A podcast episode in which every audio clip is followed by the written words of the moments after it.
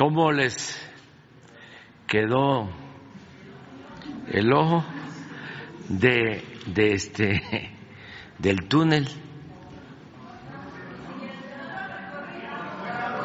No fueron. A ver si no está la foto ahí, este, pero pon la foto de del túnel con el túnel en donde escapó Guzmán. Ve, miren.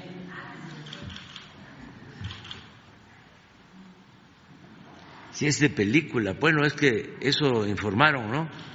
Que copiaron de una serie famosa. 24 horas.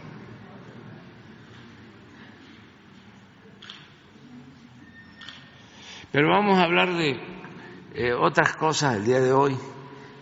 Miren, eh, va a jugar mañana la selección de México de béisbol. Vamos a enfrentar a nuestros hermanos de eh, Colombia, Colombia, en Phoenix eh, en Arizona. Entonces, eh, eh, está muy bien la selección, el equipo de México. Benjamín Gil es el manager. creo que va a abrir mañana Julio Urias. Él es el que va a pichar mañana. Eh, también está para abrir, creo que el tercero, el cuarto, eh. Los dos son buenos pitchers eh, de Sinaloa. Eh, el gerente es también un expelotero, un pitcher bueno, eh, Rodrigo López y Vini Castilla va de preparador técnico. Oaxaqueño es el que más jonrones ha, dado en grandes ligas como pelotero mexicano. El 27 de febrero el Parque Béisbol de Tabasco lo va a inaugurar Adán López Hernández. Eh, ya está terminado. Es importante también que hace como dos años solicitó y se le dio la nacionalidad mexicana a, a Rosarena. Es un bateador eh, muy bueno, de origen cubano, que estuvo en México y eh, nos pidió eh, la nacionalidad, se le dio y ahora va a jugar con el equipo de México. Y ves muy buen bat. Cuando Julio Urias me visitó, que es tremendo pitcher, le dije, oye, este, a Rosarena, te macaneó porque se enfrentaron allá en Grandes Ligas. Y me dice Julio, eh, con su humildad de, hombre grande. Me dice que en el dogao los pitches, le dice, los caballos, los pitches del Doyer, eh, comentaban que ya no hallaban qué tirarle a Rosarena, porque recta, curva, slider, lo que le tiraran, lo bateaba. Entonces ya eh, a Rosarena está en el equipo de México.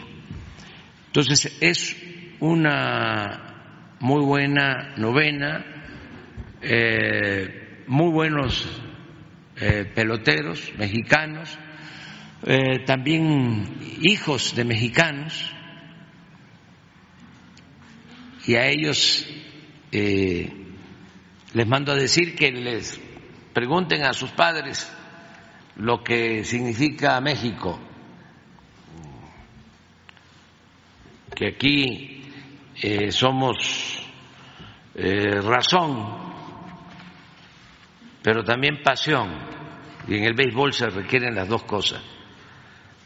Es eh, un juego de conjunto, de técnica, pero sobre todo de mucha pasión, de mucho arrojo. Eso es lo que caracteriza a los mexicanos y en todos los deportes. Y la bandera nuestra, lo que significa la historia de nuestro país, la profunda historia, la grandeza cultural de México. ¿No tienes por ahí el uniforme? Miren.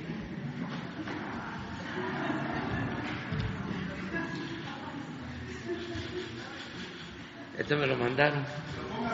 No, nada más. Esto es.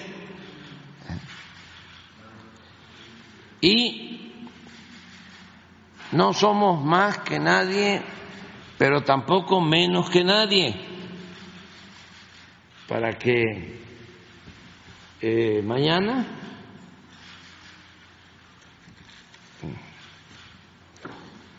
con todo respeto, se pidemos a Colombia.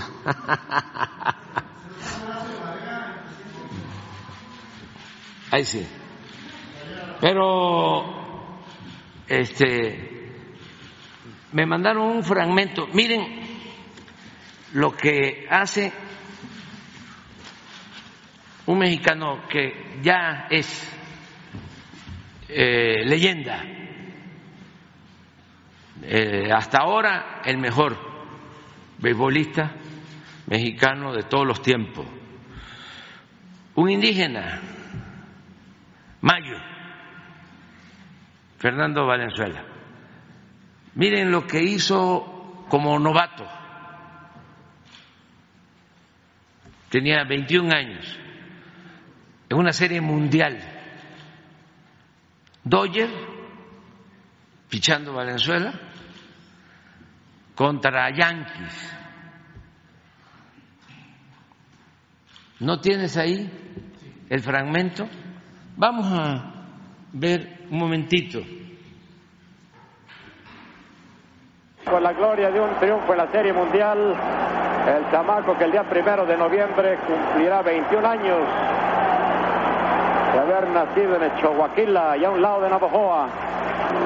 El hombre de los 20 millones de dólares frente al humilde de 45 mil dólares. A Winfield le pagaron un contrato de 10 años por 20 millones de dólares. A Fernando Valenzuela solamente 45 mil para que fuera un relevista del equipo. Allá va Fernando contra el supermillonario. Se le mete un foul largo por el right field. La gente en Ascos es el noveno inning, la última oportunidad de los Yankees. Cinco carreras por cuatro. Fernando se compuso desde la cuarta entrada, apoyado con un excelente fildeo, a veces dramático del equipo, y le está colgado ya cinco argollas y está cerrando duro. Solamente dos hits en sus últimas 27 apariciones al bat, por eso es doblemente peligroso Winfield. La gente está impulsando a Fernando, este va para la goma, un batazo para el central difícil, pero está cargándose al derecho. Allá está Guerrero y se lo lleva. Hay dos outs. La gente está puesta ya de pie esperando el final del partido. Viene Lupiniela. Hay dos outs, la gente palmeando de pie, no se puede quedar quieta. La sorda esperando el último out para dispararse como caballo desbocado a abrazar a Fernando. Está aguantando toda la ruta Fernando Valenzuela. Pide cambio de pelota. Vean cómo está el estadio. Atestado y sacudido de nervios. Bajo el impacto de la emoción tremenda que emana este Fernando Valenzuela. Nadie se ha movido de su asiento. Aquí viene Lupiniela. Una carrera de diferencia únicamente. Valenzuela tratando de aguantar esa ventaja. En un juego que ha tenido dos volteretas, estuvo adelante Fernando 3 por 0, lo pusieron abajo 4 a 3, volvió a estar arriba 5 a 4 y así está dando el remache al partido. Venga Fernando, el primer lanzamiento contra Piniela, bola fuera. Gente le hace el boo a Jerry Cooney a la fire principal pensando que era strike. Lo que quieren es que ya caiga el último out para poner en todo lo alto a este Fernando Valenzuela. El lanzamiento de una bola y cero strike. Dos bolas, cero strike. Empieza a ponerle drama a Fernando a su actuación. No puede acabar tranquilo. Suda Fernando y suda todo el mundo aquí, con los puños crispados, los que no están palmeando. Dos bolas, cero strike, lanzamiento. El primer strike contra Piniela. Y la gente rompe el cerco de la emoción para victoriar a Fernando. Ya están coreando el último out. Hay dos outs, nadie en base, 5 a 4, una carrera que no es nada, un resoplido del toro y va para la goma. Foul y lo ponen dos. Dos bolas, dos strikes, dos outs. Una sola carrera tiene adelante a Fernando Valenzuela y a los dos campeones de la Liga Nacional. La gente forma un panorama sensacional, se pone de pie toda como uno solo y nosotros también porque la gente tapa la visual completamente. Tenemos que echar la vista hacia el monitor porque tenemos una muralla de gente palmeando, victoriando, coreando al toro. Venga Fernando, le gritan. Se yergue Fernando allá en el centro del diamante y va con el lanzamiento. La bola viaja. ¡Ay, no Allá va con la forma. Abrazar a Fernando Valenzuela. Conquista su primera victoria en Serie Mundial y bate a los Yankees. Cinco. Pues así nada más. Este, eh, a ver si ponemos este el programa para los que quieran ver los juegos. Bueno, el sábado, mañana, eh, Colombia-México, a las 12, yo creo que sí es hora de México. Eh, va a estar muy importante el domingo, México-Estados Unidos.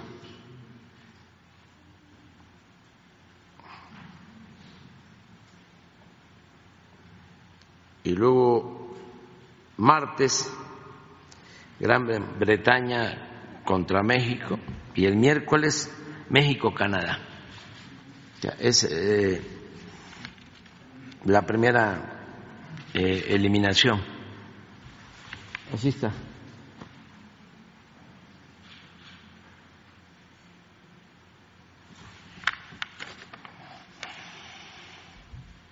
Le deseamos lo mejor al equipo mexicano. Un abrazo a todos. Eh, es muy bueno el manager, Benjamín Gil,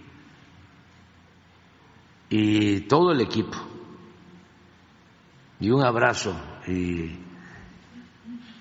que vean imperturbable, eh, sin nervios, tranquilo, el Fernando Valenzuela enfrentando a sus caballos. Sereno, tranquilo, y salió adelante. Y así vamos a salir adelante. Les deseamos lo mejor. Bueno, vámonos. ¿Mande? No, a Petro le mando un abrazo. Gran presidente de Colombia, hermano Petro y felicidades al pueblo de Colombia por tener, por tener un presidente como Petro, con ideales, con principios, un hombre que luchó durante muchos años por la justicia, por la libertad de su pueblo, por la democracia es un gran gobernante lo queremos mucho, lo respetamos mucho y tenemos muy buenas relaciones con el pueblo de Colombia. Bueno, eh, en todo, de ahí era el gran escritor, el Cervantes de la lengua castellana, Gabriel García Márquez, mejor escritor de la lengua castellana, sin duda, el Gabo. Y la música, la pollera colorada y el vallenato. Entonces, nuestro saludo al pueblo de Colombia. Y en el béisbol, pues este va a ganar el mejor. Pero bueno, se logró eh, reunir un buen equipo en México. Este, y vamos a esperar mañana a ver qué resulta. Mujeres, tres mujeres, cuatro mujeres. ¿Sí? Ustedes. Gracias, presidente. Buenos días. Nayeli Roldán, de Animal Político. Eh, este martes publicamos una investigación, las organizaciones R3D, eh, Social TIC, artículo 19, y los medios Animal Político, eh, Aristegui Noticias y la revista Proceso. Y publicamos documentos oficiales que confirman que la Sedena realizó espionaje en su sexenio a civiles, pese a que esto es ilegal. Lo primero que quisiera preguntarle, presidente, es si usted fue informado de esto y si usted lo autorizó. Bueno, este, se tiene que hacer investigación, eh, que no espionaje, que es distinto. Y eh, el Instituto de Inteligencia del Gobierno hace investigación, porque eh, nosotros sostenemos que es muy importante hacer la investigación, inteligencia, para no usar la fuerza. Es mejor la inteligencia que la fuerza. Entonces, sí estoy enterado del reportaje que hicieron, pero no hay ninguna ilegalidad. Eso es lo que puedo decir. Desde luego, animal político, con todo respeto, pues siempre ha estado en contra de nosotros. Aristegui lo mismo. Proceso. ¿Cuál otro dijiste? M19, no. Artículo 19. Artículo 19. Red por los. Sí. La R3D. Sí, sí, sí, sí. Todos ellos este, están en contra de nosotros, pero no hay ninguna ilegalidad. Eh, presidente, sin embargo, la Secretaría de la Defensa Nacional no tiene ninguna facultad legal. No, pero sí no, la tiene. Para hacer espionaje, eh, y en este caso, déjeme comentarle lo que publicamos. Se trata de un documento oficial interno de la Sedena que fue localizado en este hackeo que realizó Guacamaya. Se trata de un documento que fue elaborado por el entonces titular del Estado Mayor de la Sedena y eh, por la subjefatura de inteligencia, efectivamente, que fue dirigido específicamente al secretario de la Defensa, Luis Crescencio Sandoval, y este reporte, presidente, considerado como secreto, da cuenta de las comunicaciones telefónicas que tuvo Raimundo Ramos, un defensor de derechos humanos, con tres periodistas. Estas comunicaciones, presidente, se trataron de eh, chats en, en el teléfono, de llamadas telefónicas, Y además, lo que ya habíamos confirmado también en octubre del año pasado es que el teléfono de este defensor eh, fue infectado con Pegasus. Eso está confirmado. Este software, Pegasus, eh, es capaz justamente de intervenir el teléfono, de poder tener acceso a toda la información, incluyendo los chats o las llamadas telefónicas, pero lo que es importante mencionar es que este, este software se vende solo a gobiernos, que esa intervención es ilegal y además que la Sedena no tiene facultades. Entonces, aquí la cuestión, presidente, es, la Sedena espió a un civil sin tener la facultad legal, porque esto no se considera inteligencia, sino espionaje, al meterse a sus conversaciones personales. Y nuevamente le preguntaría, presidente, ¿Es posible que la Sedena esté haciendo esto sin informarle?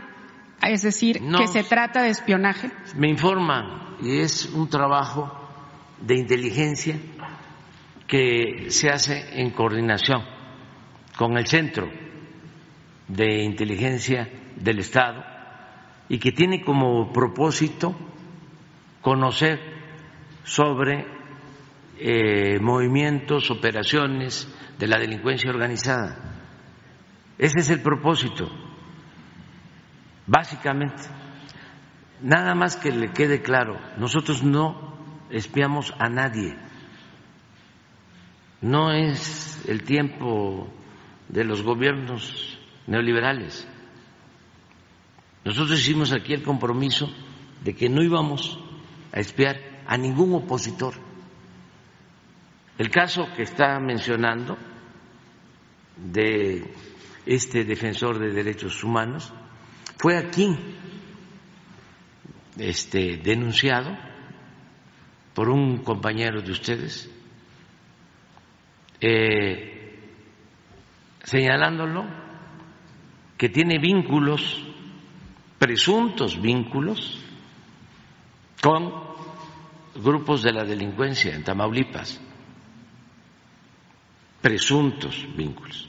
Y aquí dijimos que eso este, no nos correspondía a nosotros. Pero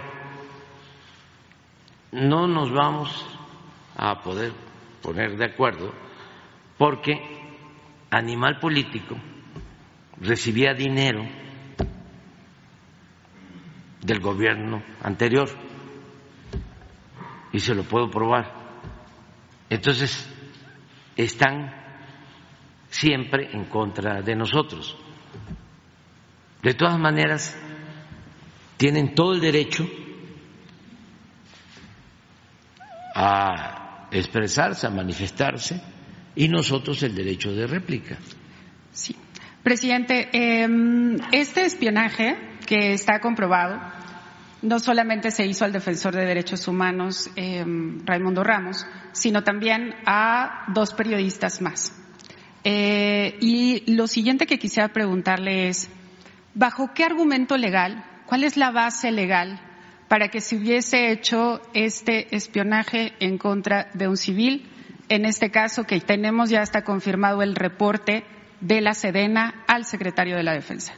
Pues este tiene que haberse dado con eh, la participación del Instituto de Inteligencia del Estado y trabajan de manera coordinada, pero no hay ninguna instrucción para que se espíe a ningún opositor ni a ningún periodista. Además, este, ¿para qué vamos este, a espiar? Independientemente de que es un acto de deshonestidad y de falta de principios el estar espiando, que lo padecimos nosotros durante muchos años, independientemente de eso, si ya sabemos que todos los medios, con honrosas excepciones, están en contra de la transformación, ¿para qué vamos a espiar al animal político? Si es cuestión nada más de ver lo que publican. No tiene ningún sentido. Hicieron un escándalo, por eso me enteré, porque este, la gran nota es que de una universidad del extranjero, de Canadá, habían este, descubierto que nosotros espiábamos. Y le digo, no es cierto. Sí, hay inteligencia, porque si no, imagínense cómo se enfrenta a los eh, delincuentes. ¿Sabe cómo se le salvó la vida al jefe de la policía de la Ciudad de México?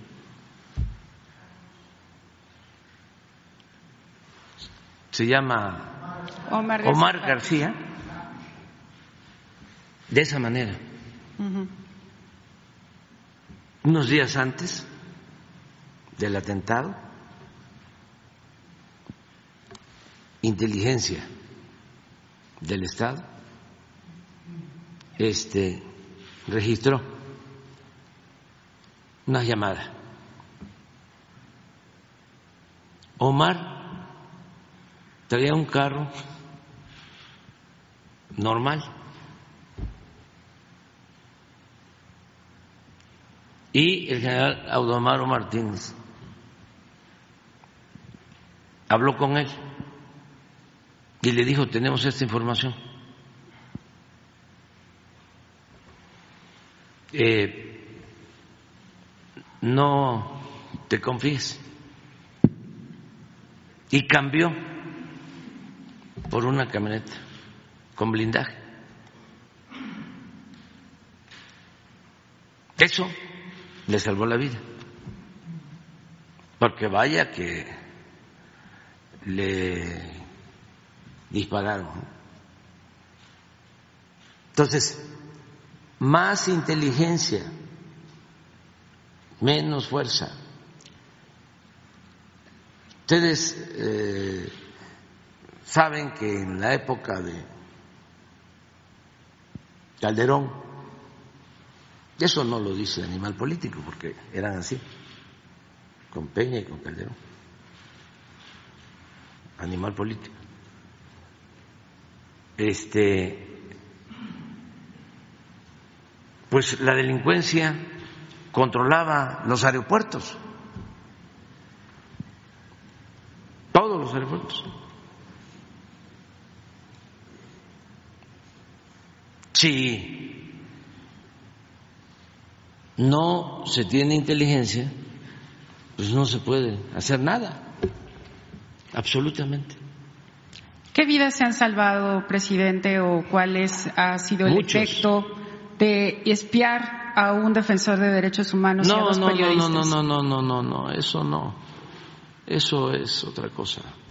No, no, no, estamos hablando de la delincuencia. ¿Cuál fue el objetivo de esa, ese espionaje a estos civiles No sé. que le menciono? No sé, no sé. Sí sé perfectamente que el objetivo de Animal Político y de página 19, artículo 19 eh, y de Carmen Aristegui, pues es este, estar constantemente atacándonos, desacreditándonos. Eso no tengo duda. Pero en este caso, presidente, es información oficial de la Sedena, es un reporte Es que interno. quién sabe. Y lo- mi pregunta es, ¿cuál es la base legal que le explicaron a usted por la cual hizo esto la secretaria de la no me Defensa? explicaron nada, es que eso seguramente tiene que ver con el trabajo de inteligencia que llevan a cabo sí, eh, los organismos encargados de hacer este trabajo. O sea, ¿usted no supo No, de no, no, este no, espionaje no, en no, específico? No, y les tengo confianza a los eh, mandos, porque este, saben muy bien que está prohibido el espionaje.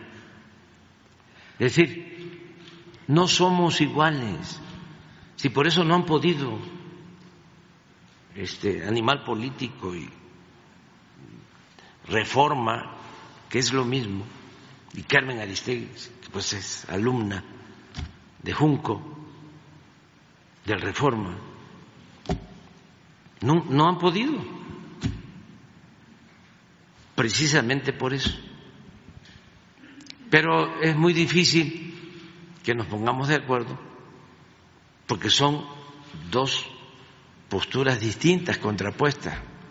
Es un periodismo que representa el conservadurismo, le diría que es un periodismo que representa a los corruptos, a los que se sentían dueños de México y que ahora ya no tienen los privilegios que tenían antes. Ese es el fondo, porque antes estaban al servicio de una oligarquía. Y ahora en México hay una auténtica democracia y se gobierna en beneficio del pueblo, sobre todo de los más humildes, y ya no se permite la corrupción y lo que se les entregaba a los comunicadores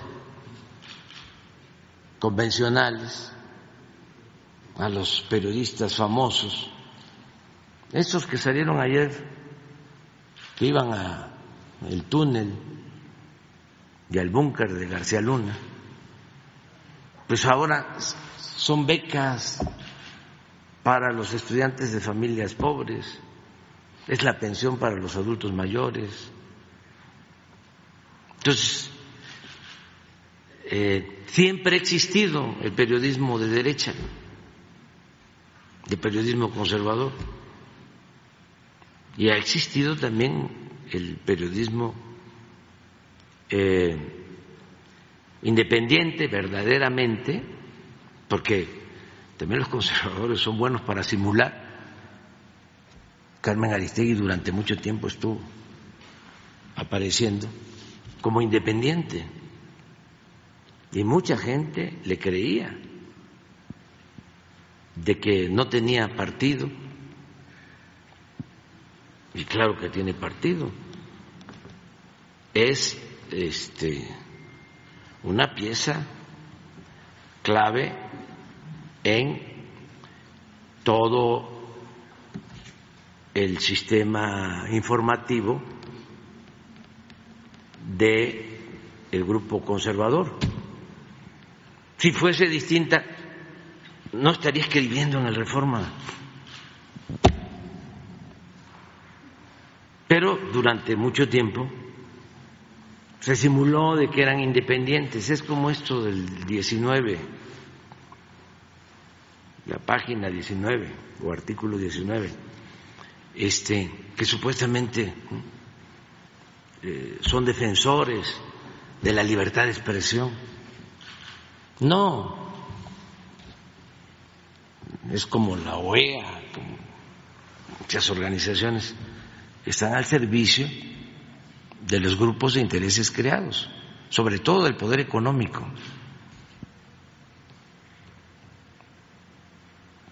Entonces, no hay este, forma. Presidente, ayúdenos a entender cuál es la diferencia entre inteligencia, esta que mencionó usted, y espionaje. Pues el espionaje tiene que ver con la persecución política con limitar las libertades, con eh, amenazar, intimidar, reprimir a los opositores, lo que nosotros padecimos durante años. Yo cuando eh, empecé en Tabasco como opositor, allá por 1988, tenía enfrente de mi casa, día y noche, un carro de espionaje del grupo de espionaje del régimen. y desde luego intervenidos todos los teléfonos. Todo eso lo padecimos. Bueno, ¿quieres una muestra de qué cosa es espionaje? ¿No tienes ahí este, el reporte? ¿Cómo se llamaba este policía famoso?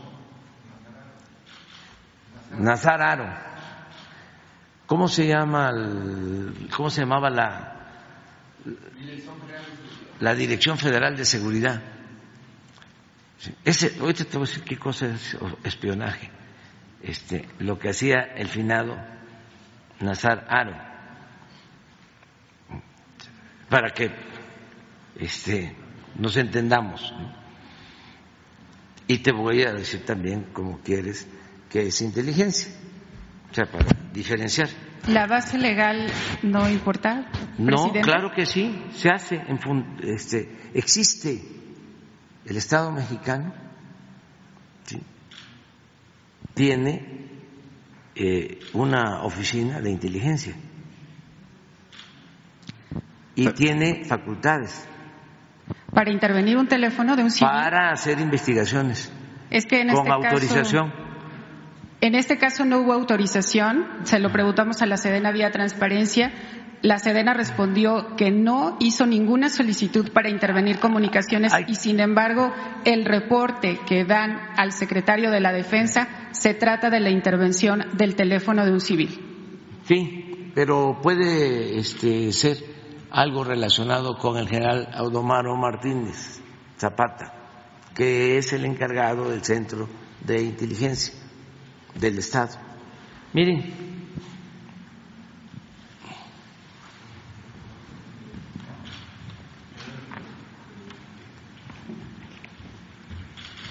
este es el que estaba yo en Tabasco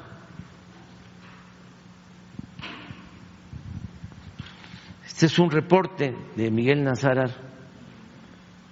de la Dirección Federal de Seguridad. Eso, esto, ninguno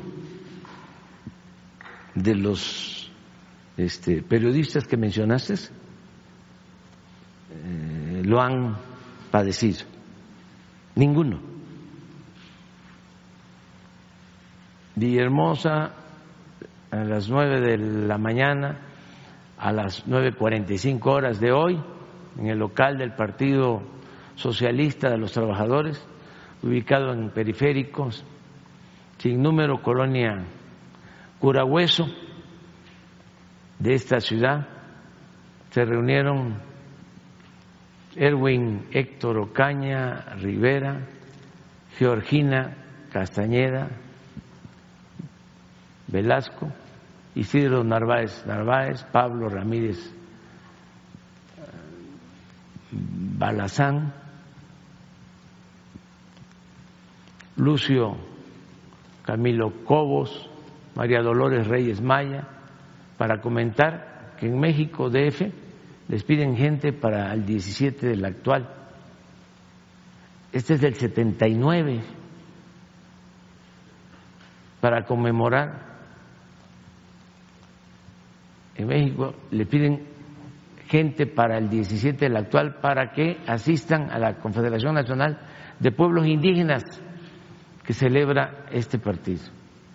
Se hizo notar que dicho partido en esta ciudad no tiene militantes, por lo que recurrieron al licenciado Manuel López Obrador, representante del Instituto Nacional Indigenista con sede en Nacajuca y militante y solicitarle 20 campesinos para que sean enviados a la Ciudad de México. El licenciado López Obrador y el licenciado Nabor Carrillo, ya falleció Nabor, son dirigentes en esta entidad del Partido Comunista Mexicano. Y hay otros. Cuando llegué aquí a la presidencia, pedí mi expediente y me mandaron completo el expediente desde, mire, del Archivo General de la Nación.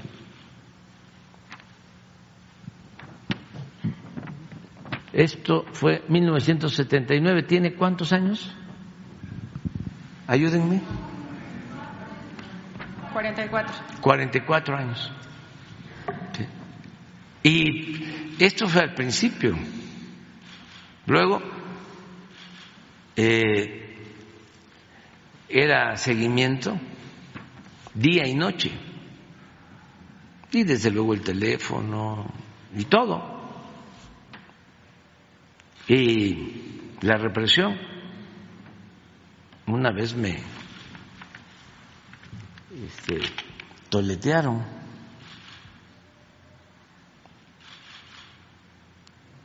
He enfrentado pues el autoritarismo y desde luego el espionaje. Esto es espionaje. Entonces, inteligencia pues tiene que ver con los métodos para prevenir actos de sabotaje, eh, de crímenes, porque el Estado tiene como propósito proteger a las personas, a todos. Entonces, para eso se requiere inteligencia. Solo este Calderón, el este, simpatizante de ustedes, no tuyo, sino de los que hacen esas revistas, sin tener información de nada, declaró la guerra al narcotráfico. Le pegó un garrotazo a lo tonto, al avispero, porque no tenía ni un documento, ni un análisis, no había un diagnóstico de lo que estaba pasando. Ayer comentábamos que ni siquiera había eh, índices delictivos altos, en particular homicidios, sino que en busca de legitimidad y también para quedar bien con gobiernos extranjeros y pensando que iba a ser un día de campo, se lanza con una gran irresponsabilidad y también por sus afanes autoritarios y nos mete en un grave problema a todos. ¿Por qué no vuelves a poner cómo estaba lo de homicidios con Fox cuando toma la decisión Calderón de declarar la guerra?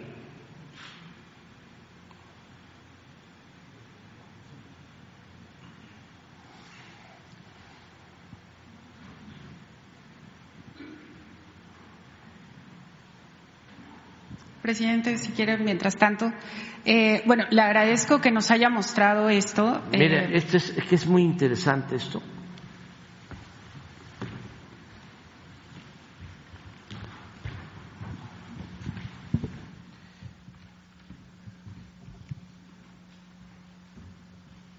Diez mil homicidios en el 2006. Aquí entra Calderón con un fraude. Miren, de diez mil a veintisiete mil. ¿Y cuál era el comportamiento? Miren cómo venía.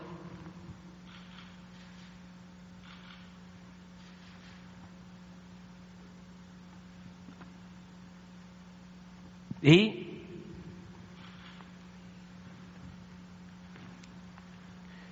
ponlo de letalidad. Exactamente aquí 27 mil. Miren, porque resulta que hacen acuerdo con un grupo para enfrentar a otros. Bueno, uno de los testigos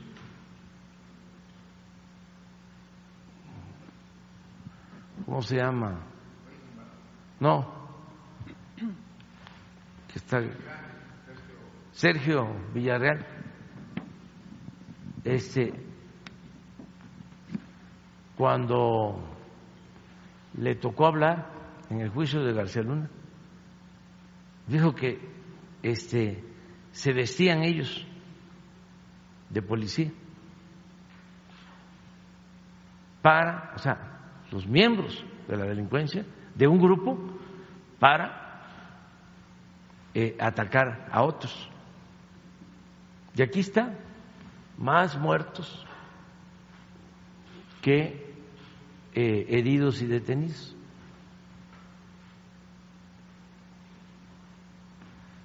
Entonces, un rotundo fracaso el uso de la fuerza y ahí pues no había inteligencia. Y no solo era espionaje, era eh, autoritarismo y corrupción.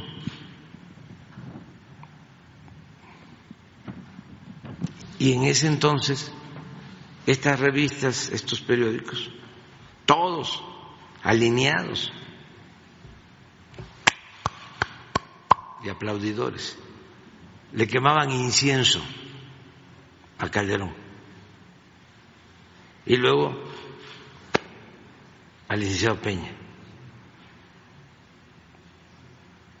Y a nosotros nos ven como a los ojos. ¿Qué crímenes evitaron con este espionaje a, a dos periodistas y a un defensor? No no, no, no podría responderle. Lo que sí eh, me consta, es lo que le acabo de mencionar, de que por el uso de la inteligencia se evitó que eh, el atentado contra el jefe de la policía eh, no les resultara como ellos lo deseaban, porque se le advirtió precisamente por trabajo de inteligencia. Pero, presidente, estoy entendiendo bien, entonces están considerando como, como presuntos criminales a dos periodistas y a un defensor de derechos humanos. No, no, no, no, no, no, yo bueno, para el espionaje, para haber sido espiados, por haber sido espiados. No, no, no, no, no, yo no estoy diciendo eso. Tú ya este, no, se lo pregunto. No, no, no, no, no, no, pues te contesto de que no. No, los periodistas no son este, este, delincuentes. No, no, no, no. Es otra cosa. Este, y quiero aprovechar, hago un paréntesis y ahorita me sigues preguntando, para decir también de que están convocando en redes sociales a una marcha en eh, Tamaulipas, en Nuevo Laredo y en otros sitios en donde supuestamente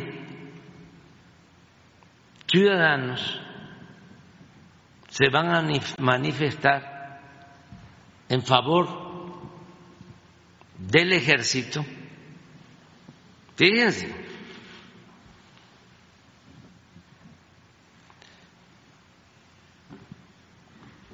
Porque no están de acuerdo en que se investigue a los elementos del ejército que actuaron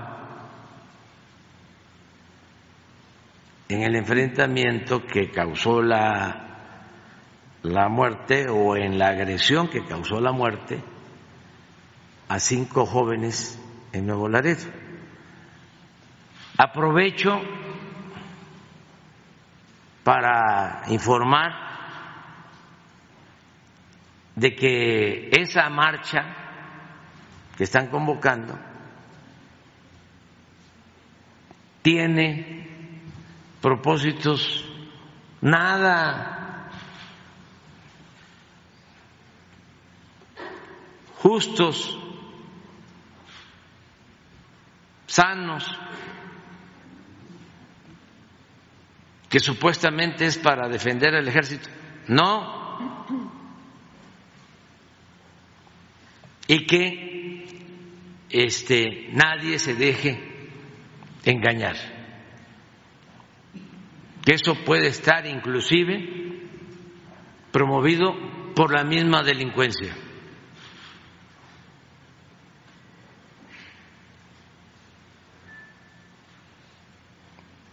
Creo que va a ser el domingo. Aprovecho, porque no vaya a ser que se reúnan, que haya violencia, para terminar culpando a las Fuerzas Armadas. No hay eh, ningún descontento al interior de las Fuerzas Armadas. Al contrario, están actuando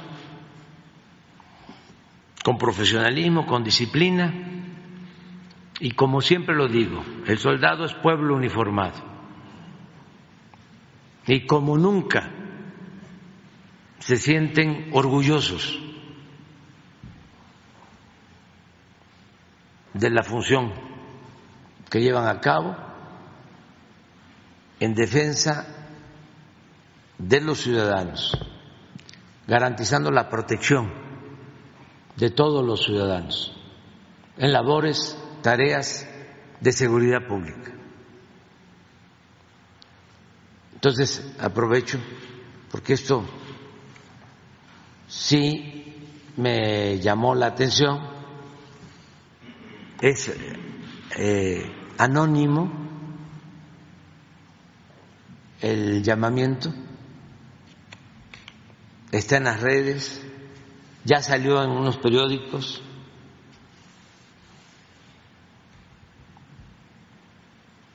Y no hay convocantes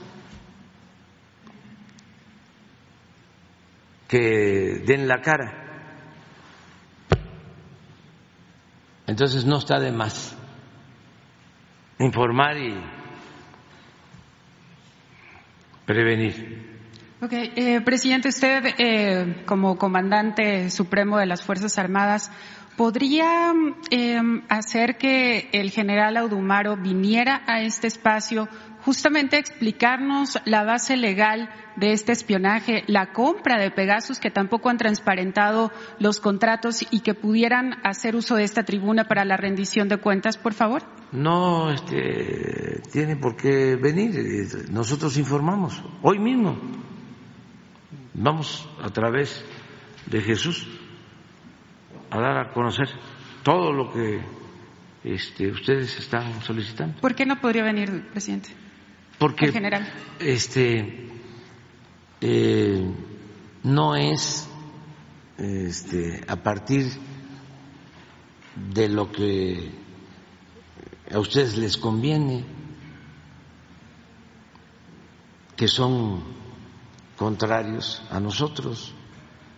Pero esta tribuna es para la sociedad. Sí, para, para todos, y hay otros temas, pero ustedes no van a poner la agenda. ¿Por qué?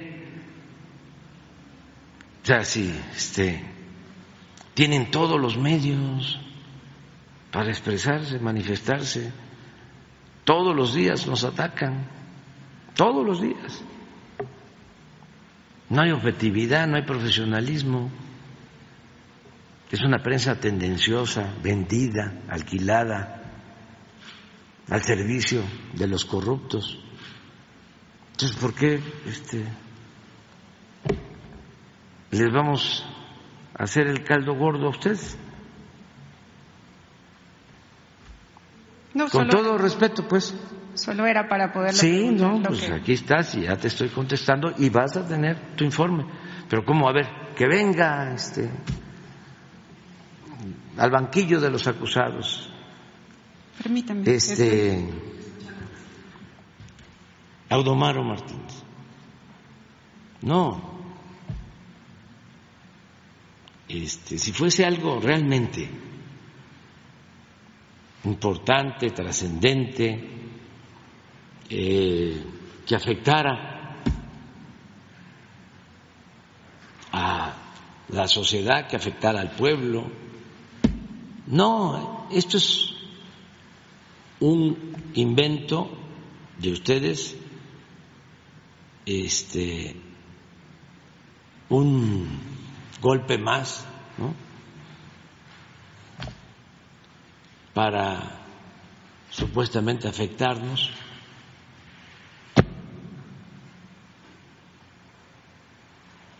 Mañana lo que vamos a hacer es sacar este lo que les daban de dinero. Este, porque esto es lo que explica mejor del comportamiento Presidente. que tienen ustedes. Pero pues ya les vamos a informar. Si me permite eh, dejarle las pruebas, eh, no son inventos. Este es el documento oficial de la Sedena, donde, insisto, aquí se da cuenta de las comunicaciones en el teléfono personal de un civil e incluso la recomendación de este, de este documento es que se proporcione con carácter confidencial a la Policía Ministerial para que sirva como elemento de juicio para su investigación sin agregarse a la carpeta de investigación. Se trata de la investigación de la ejecución a civiles también presuntamente cometidas por militares en 2020 y justamente de eso se trata este informe. Le voy a dejar esto, le voy a dejar el resto de Sí. las pruebas eh, de lo que publicamos para que pudiera revisarlas, por favor. Y bueno, pues nada más eh, recordar a la gente que nos ve que el periodismo sirve a los ciudadanos y que nosotros publicamos pruebas. No, el periodismo sirve a los ciudadanos cuando es profesional, objetivo, cuando está cerca de la gente y distante del poder. Y el periodismo de ustedes no está cerca del pueblo. Ustedes están al servicio de la oligarquía, de los que se sentían dueños de México, de los que se dedicaron a saquear a México y quieren regresar por sus fuerzos. Ustedes son pieza clave de ese grupo conservador, corrupto, que le hizo mucho daño al pueblo de México y a la nación. Nosotros nunca vamos a estar en contra del periodismo, nunca. Pero lo de ustedes tiene que ver con intereses de grupo, tiene que ver con poder económico, con poder político conservador. Y nos dejas este, los documentos y vamos a Sí, responder. Sí, presidente, muchas gracias. Y bueno, nada más nuevamente para la gente que nos sigue en esta transmisión, solo recordarle que R3D, artículo 19, fueron las organizaciones que dieron a conocer en el sexenio de Peña el espionaje que hizo el presidente Peña, que Animal Político publicó la estafa maestra y las empresas fantasma de Duarte, que Proceso, pues también Aristegui han hecho diversas investigaciones en, el sexen- en los sexenios anteriores. Y bueno, nada más agradecerle el espacio, presidente, y por supuesto dejarle las pruebas de lo que publicamos. Muchísimas Sí. gracias. Se me parece un poco raro porque, este, a ver, ¿por qué no de una vez sacas lo que le daban a Animal Político? De publicidad, sí, sí, sí, sí, sí, sí, sí, pero a ver cuánto era.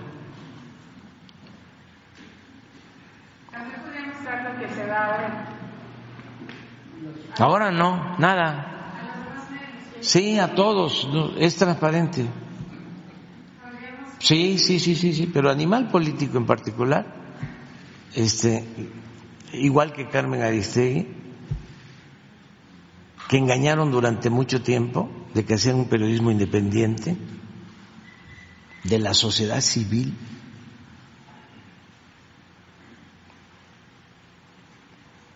Recibían eh, apoyo del gobierno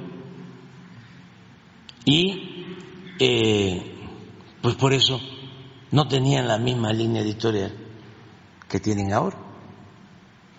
Así de sencillo. Yo lo tengo en mi libro. ¿eh?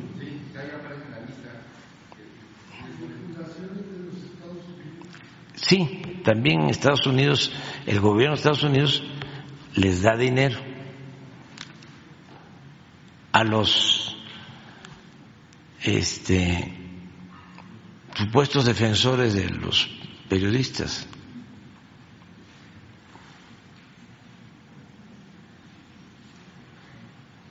Es muy interesante.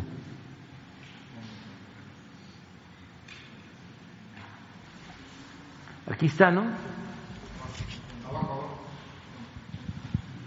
Vamos a aprovechar para dar una repasadita. Todo, todo, todo.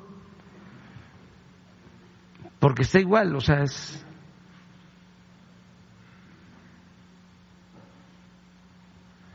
Con Enrique Peña Nieto se oficializa el pago directo a periodistas y columnistas por su trabajo en los medios, además de financiar sus portales personales.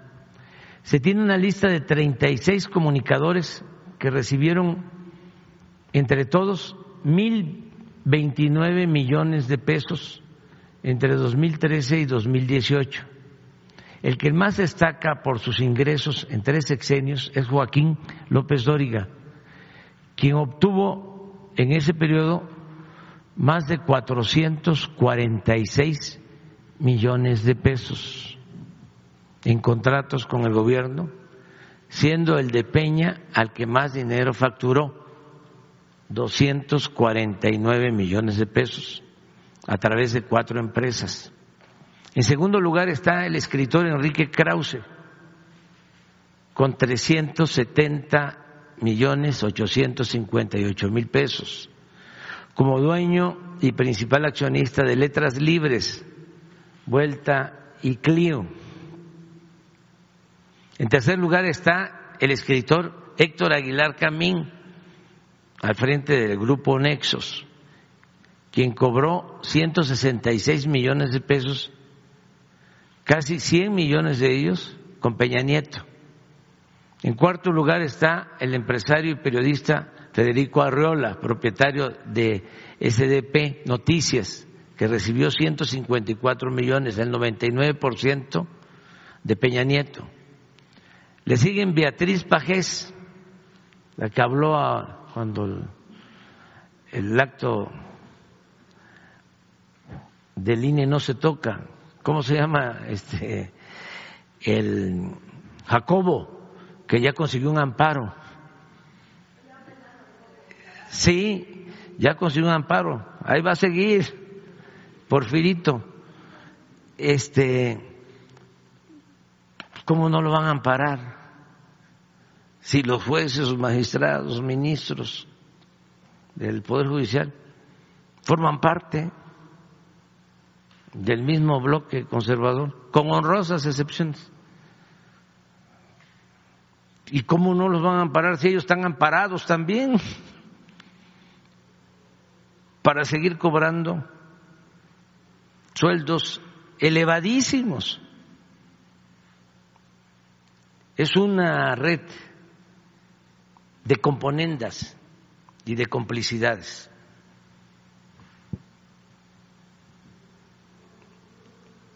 Beatriz Pajés, revista siempre, 106 millones de pesos. Mario Beteta, Radio Fórmula, 74 millones 500 mil pesos. Cayo de Hacha, 59 millones. Raimundo Rivapalacio, del financiero, 43 millones. Y Ricardo Alemán,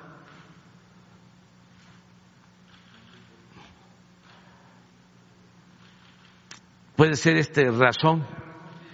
Eh, sí, 32 millones. Jorge Fernández Menéndez, el financiero, 25 millones. Adela Micha, 24 millones. Roberto Rock, del Universal, 23 millones 900 mil. Pablo Iriar, eh, él está aquí desde eh, la época de Pinochet, muy afín a la derecha chilena. Y sigue igual, 22 millones. Rafael Cardona, el cristalazo, 16 millones. Este lo eh, pueden escuchar con mucha objetividad, con mucho profesionalismo, con el otro dirigente de los medios o coordinador de los medios, no, Pepe Cárdenas, que gritan este, en contra nuestra como pregoneros. Daniel Moreno, animal político, este es el que quería yo ustedes, 10 millones.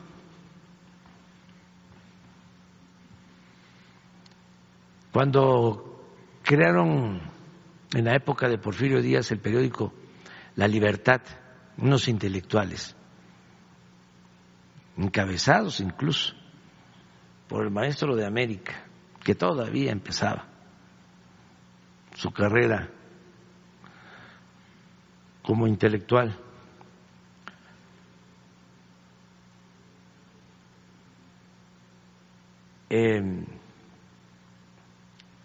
el maestro Justo Sierra,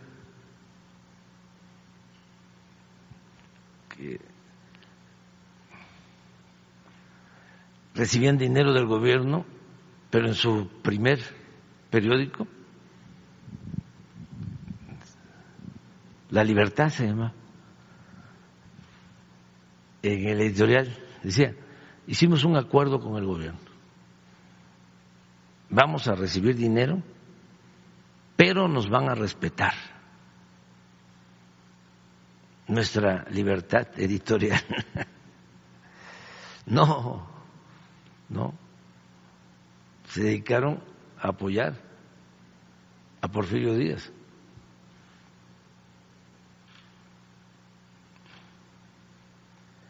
Enrique Eunice Ortega, 10 millones. Paola Rojas, también, que nos critica un día sí y el otro también. 6 millones. Ya, hasta ahí la dejamos. Ya lo demás es pura este, morralla.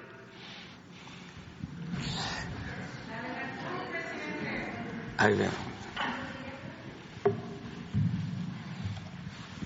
Buenos días, señor presidente. Soy Yesenia Peralta de Business Energy de Tabasco y antes que nada, personalmente quiero manifestarle lo siguiente. Como mujer en el periodismo y como ciudadana en el marco del Día Internacional de la Mujer, quiero reconocer la libertad que he tenido en todo este tiempo al ser parte de esta conferencia de prensa, ya que no me he sentido intimidada con ninguna de las intervenciones que a lo largo de este tiempo he tenido en este lugar. Le agradezco a usted y a su equipo por esta libertad de expresión, ya que no ha habido ningún tipo de intervención por parte suya ni de su equipo en las preguntas y temas que he manifestado en el largo tiempo que he tenido aquí. Eh, también reconozco su preparación por darnos temas y datos mucho más de lo que debería de darnos y esto debido al conocimiento que usted tiene de la problemática en nuestro país. al recorrer de norte a sur cada uno de los pueblos y ciudades marginadas. Gracias por eso, señor presidente, para mi persona y para el medio que represento. Ahora voy con mi primer pregunta. Gracias. Mi primer pregunta, señor presidente, es, eh, después del año que la refinería Deer Park ha dado resultados positivos, recuperando la, inversión y dejando utilidades sustentables por encima de lo esperado, siendo este hecho una acertada decisión de su gobierno al comprar dicha refinería, aún a pesar de todas las críticas que sus opositores en su momento presentaron.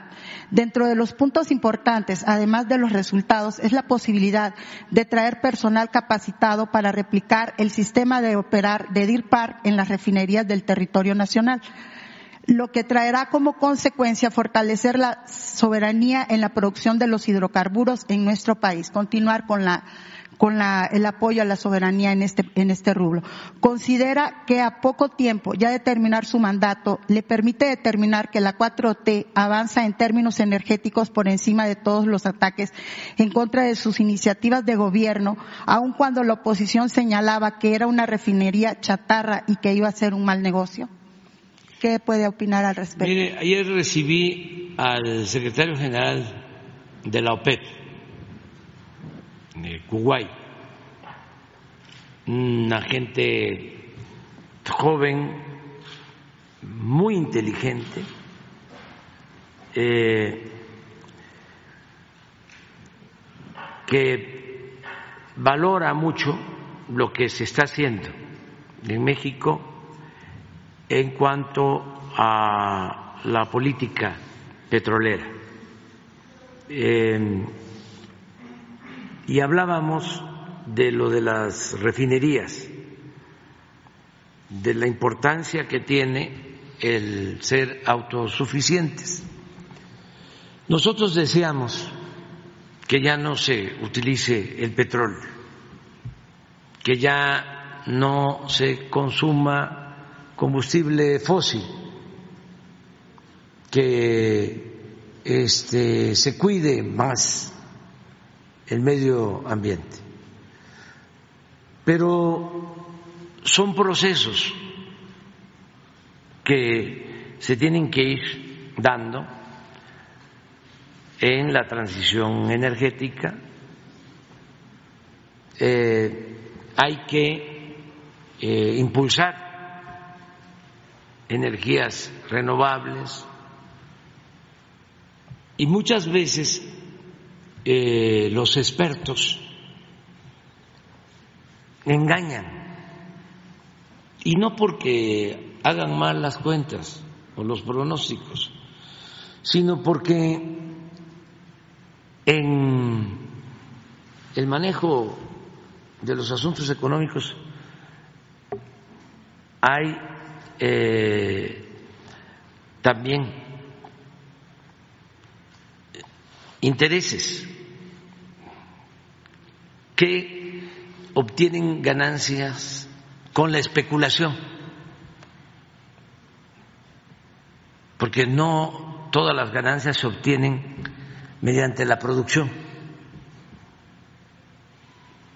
Suele pasar que hay ramas de la economía en donde las ganancias tienen más que ver con el mercado financiero, con la especulación financiera que con la actividad productiva propiamente. Entonces, eh, ¿qué sucedió hace dos, tres años? Hubo una campaña de los expertos hablando de que ya no se iba a utilizar el petróleo, que ya todo iba a ser eléctrico. Y fue tan impactante de que hasta las petroleras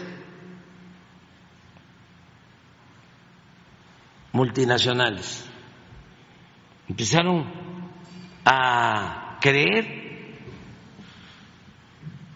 en esta proyección y empezaron a poner en venta sus refinerías.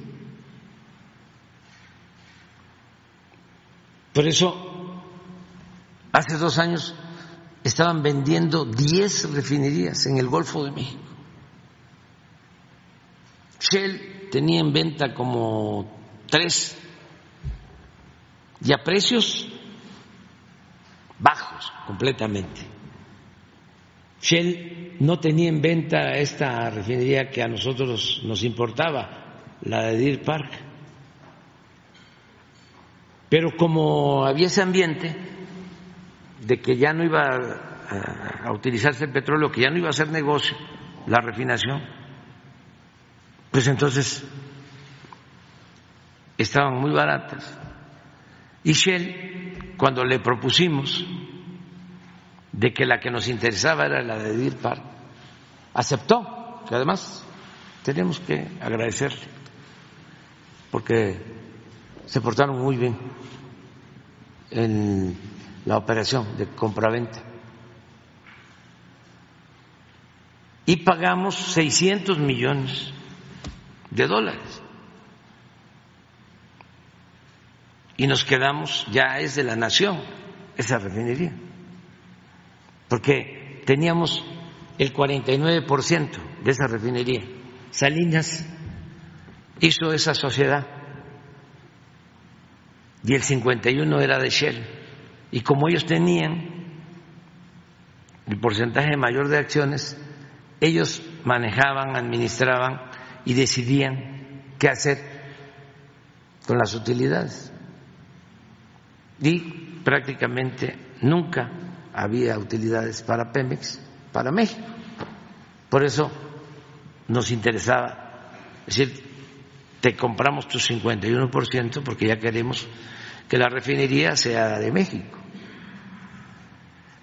Y lo hicimos y en efecto se pagó en seis meses, porque lleva tiempo la operación y ya cuando es nuestra viene la crisis por el aumento en el precio del crudo, el aumento en el precio de los combustibles, esas refinerías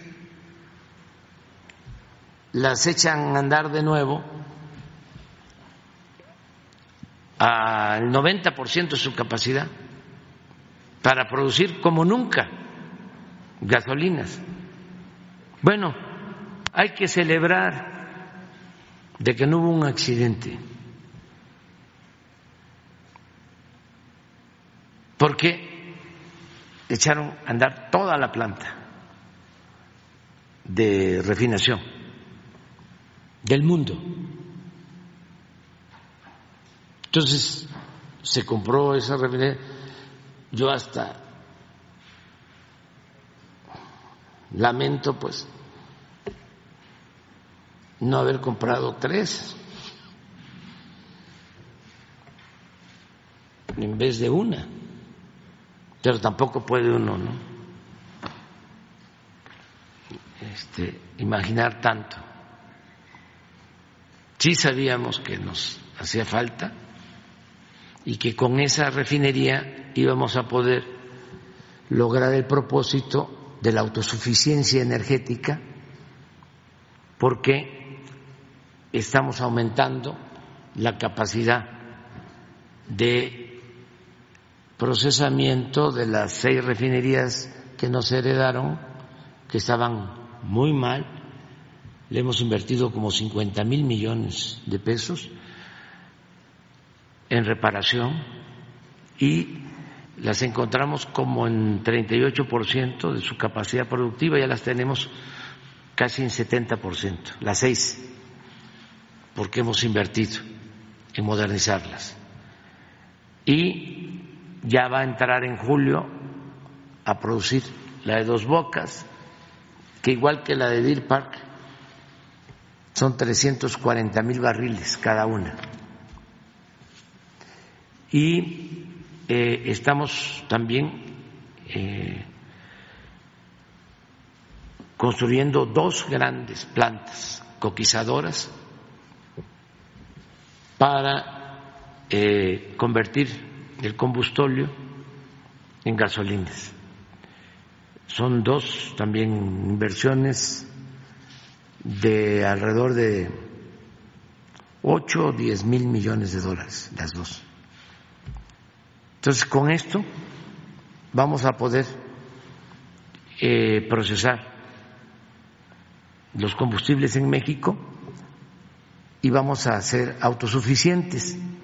Pero además vamos a dejar hacia adelante una muy buena reserva de petróleo, porque en las exploraciones que se han hecho se han encontrado nuevos yacimientos con mucho petróleo.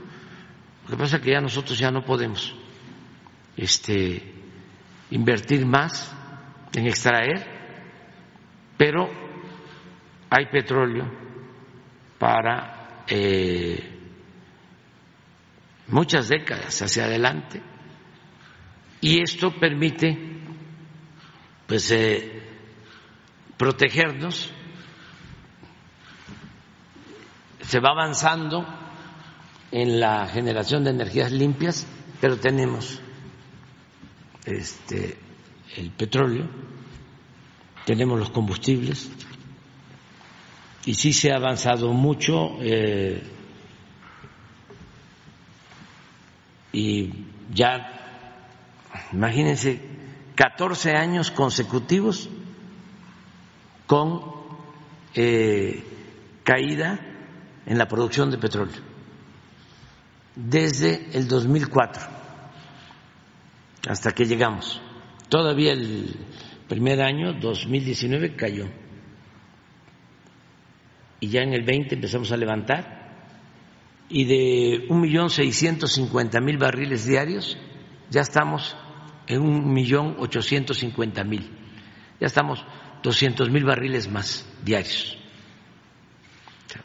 porque actuamos eh, bien todo esto se va a exponer aquí el día 16 va a estar aquí el director de Pemex y va a estar la secretaria de energía. Van a informar sobre cómo vamos en el sector energético. Y el día 18, al Zócalo, aprovecho para invitar, 18 de marzo, de mañana en 8, a las 5 de la tarde, en el Zócalo para conmemorar esa decisión histórica, patriótica del general Lázaro Cárdenas de expropiar el petróleo. Porque gracias a eso eh, México ha podido financiar su desarrollo. Esa fue una muy buena decisión. El petróleo es de la nación, el petróleo es de México y es palanca para el desarrollo nacional. Entonces, vamos a conmemorar esa fecha el día 18. No, eh, bueno, no sé, porque es una invitación abierta. El ingeniero eh, tiene todo nuestro respeto, nuestra admiración, no solo por ser hijo del gran presidente Lázaro Cárdenas, sino por lo que él ha hecho, porque él fue precursor del movimiento democrático de nuestro tiempo. No, es que no hago ninguna invitación personal. Este es todos, claro. Si hace falta, te lo invito. Señor. Pero no quiero que este animal político, Carmen Aristegui, este, pues Reforma, digan, este, invitó mm, el presidente, ¿no? Al ingeniero Cárdenas y no quiso el ingeniero Cárdenas, no asistió. Esa es la nota. Ese es el periodismo. Este. Señor presidente, en diversas ocasiones usted ha señalado la importancia del relevo generacional en relación a la capacitación de personal joven para integrarse en la refinería Olmeca. En este aspecto se garantizará que las nuevas generaciones de jóvenes con especialidad en estas labores se podrán ir integrando laboralmente a la refinería y o petróleos mexicanos. ¿Habrá algún programa de vinculación entre Pemex, Comisión Federal, CENER y las instituciones educativas principalmente en para que esta generación de jóvenes puedan realizar prácticas y en su defecto irse integrando a la plantilla laboral, ya que en este sentido no existe esta relación entre estas instituciones de gobierno y las universidades, tanto privadas como públicas. En, el sureste o en Tabasco. Esto ayudaría a que estos jóvenes no se queden, este, pues, que deserte, perdón, perdón, la deserción en estas carreras se ha visto muy marcada debido a que no había eh, las oportunidades de trabajo. ¿Hay algún programa para que estas universidades? Sí, y además es algo que este, ya se está atendiendo desde el principio, pero ahora eh, con más eh, intensidad. Necesitamos seguir formando. ¿sí? muchos profesionales técnicos, porque se requieren en el país. Eh, para el sector energético, para la industria de la construcción. Ahora tenemos, por ejemplo, escasez de soldadores. No hacen falta en el país porque hay mucho trabajo. Ayer la este, directora y los consejeros del el Banco Santander dieron a conocer que México es un imán, así se me quedó grabado, para la inversión extranjera. Y es realmente un fenómeno lo que está sucediendo porque está llegando mucha inversión extranjera. Y esto eh, demanda lo de Tesla, todo, mucha ingeniería. Mayor formación en esas Muchos técnicos. Ya, por ejemplo, los técnicos ferroviarios que no habían, ya eh, del Politécnico, están creando ya carreras. para ese propósito. Y sí estamos eh, ahora mismo, estamos eh, em, convocando a ingenieros petroleros, ingenieros químicos para la refinería. Van a tener base alrededor de 1.500 trabajadores obreros que les vamos a dar sus bases y eh, técnicos para el manejo y la operación de esa refinería, pero así también para eh, otras plantas del sector público y del sector privado. Eh, esto va a requerir de apurarnos en la formación de técnicos y es muy bueno porque también están aumentando los salarios. Ya eh, muchos no eh, están eh, optando por emigrar a Estados Unidos, porque ya hay aquí este, más oportunidades de trabajo y mejores sueldos.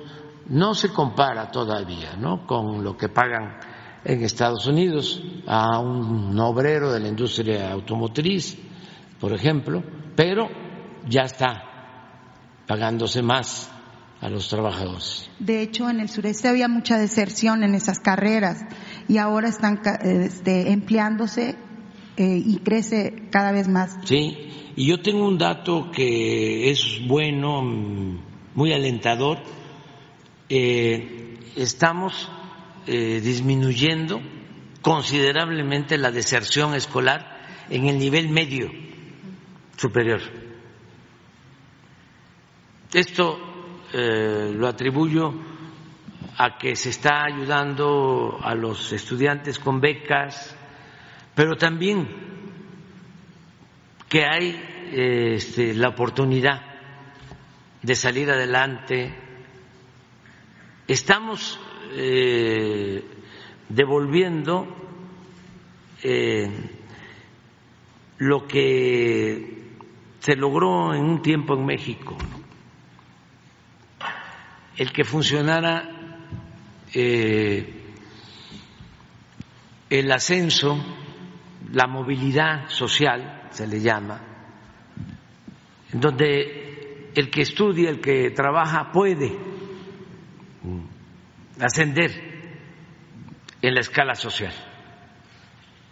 Eso ya era muy difícil de eh, lograr. No tengo el dato eh, exacto, pero sí hay una disminución considerable.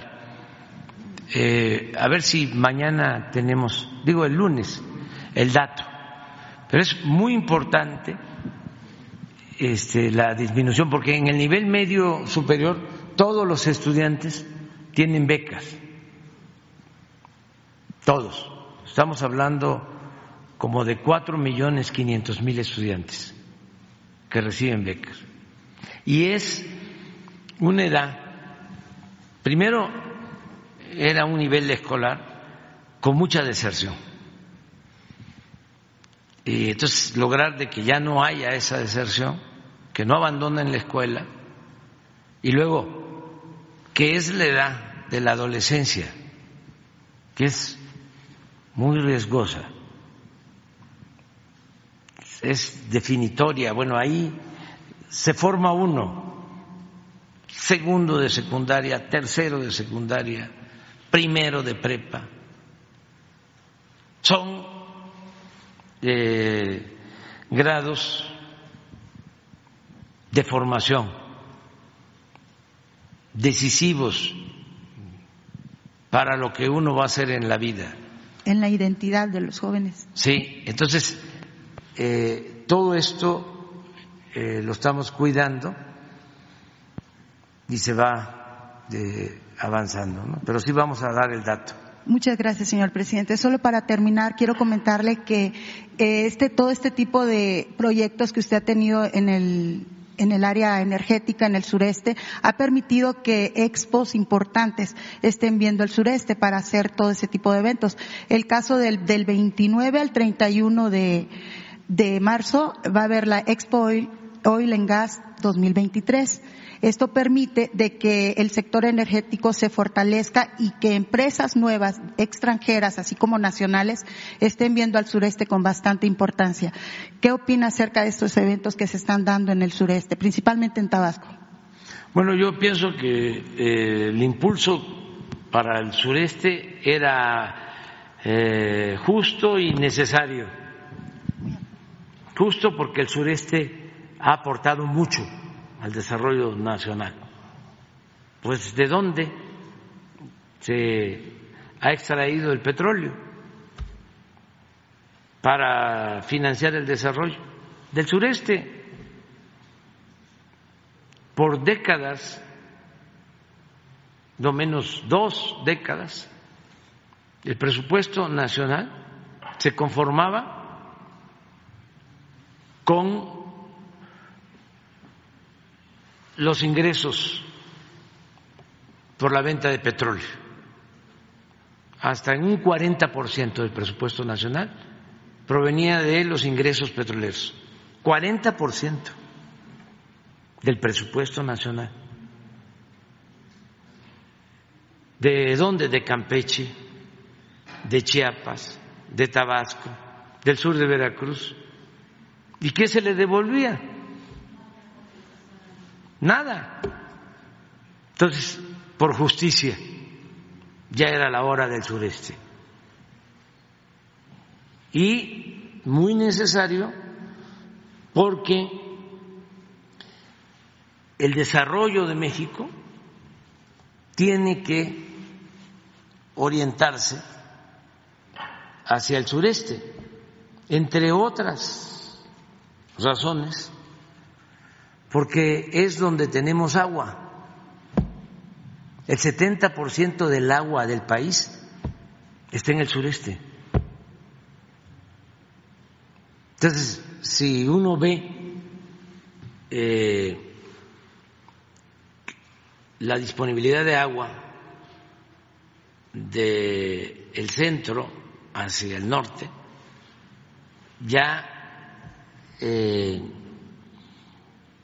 no hay agua suficiente. Hay zonas con estrés hídrico. Significa que no hay agua eh, superficial ni eh, agua subterránea. Entonces, si no hay agua, ¿cómo? Sí se está buscando eh, tratar el agua de mar, pero hay eh, las limitaciones ambientales, costos y limitaciones ambientales, aunque se está avanzando mucho en nuevas tecnologías. Entonces, el sureste tiene eso. Eh, y yo creo que lo más importante del sureste, desde mi particular punto de vista, pues es su eh, riqueza cultural, porque florecieron mm, grandes civilizaciones. Entonces están llegando 30 millones de turistas a Cancún, a la a Maya, al norte de Quintana Roo, 30 millones. México debe estar ahora como en el quinto, sexto lugar en turismo a nivel mundial. Entonces, con el tren Maya, eh, el turismo va a tener eh, una importancia económica muy eh, fundamental. Entonces, sí, el sureste tiene mucho futuro.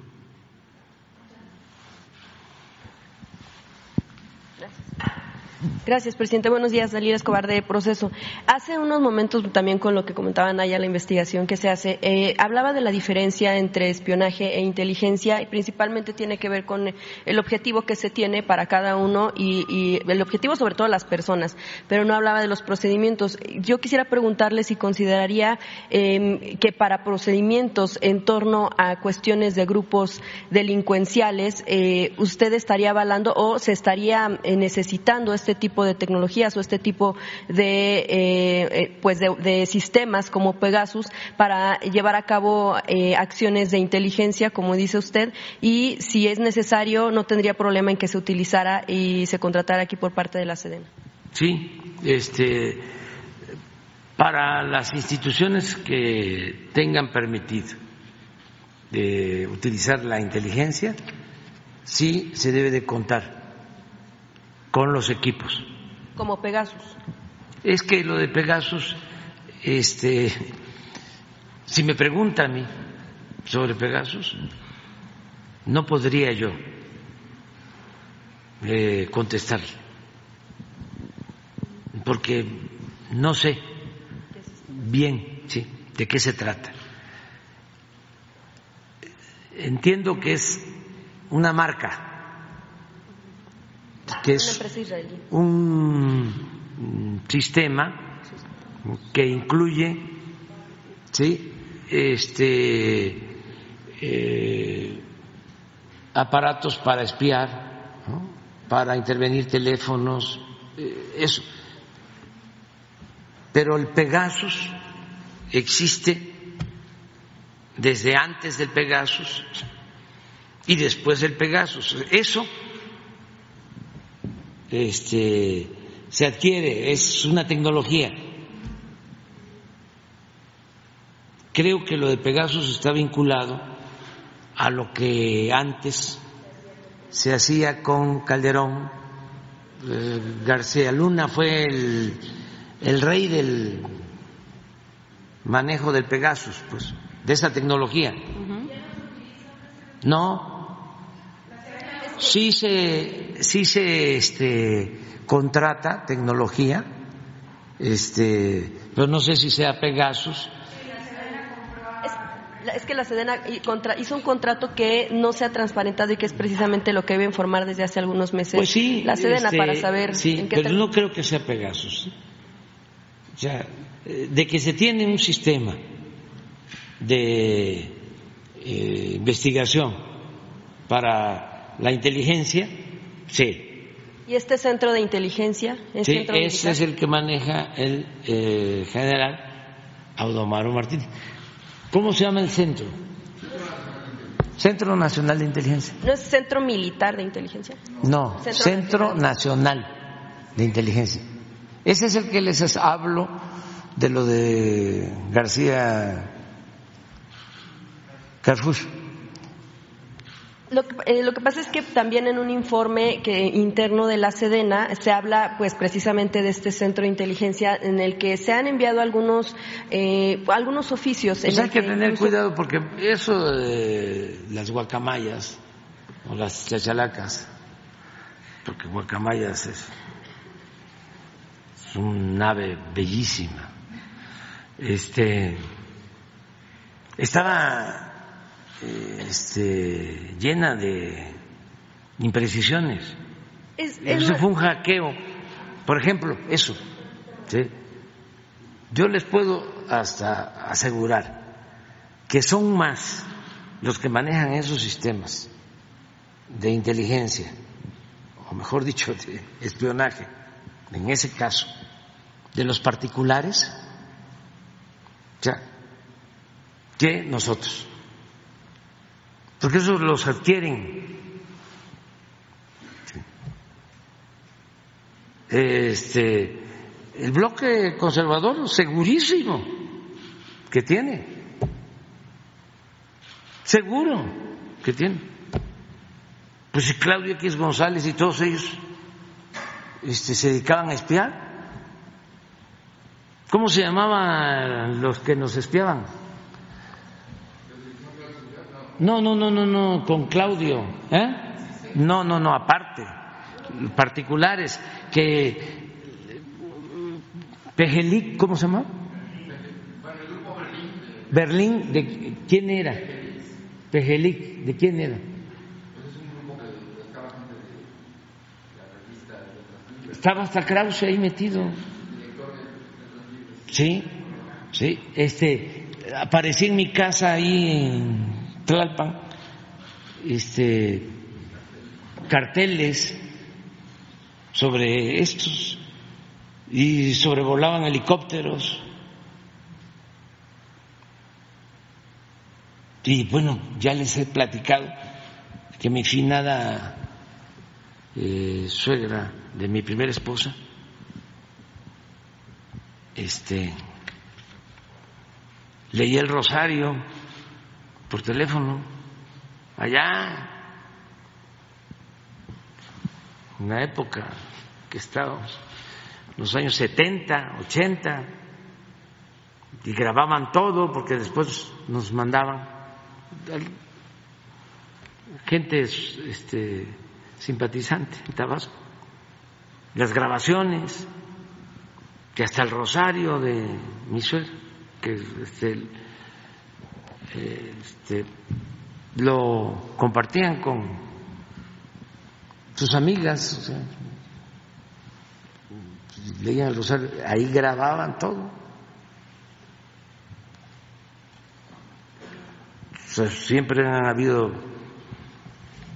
pájaros en el alambre.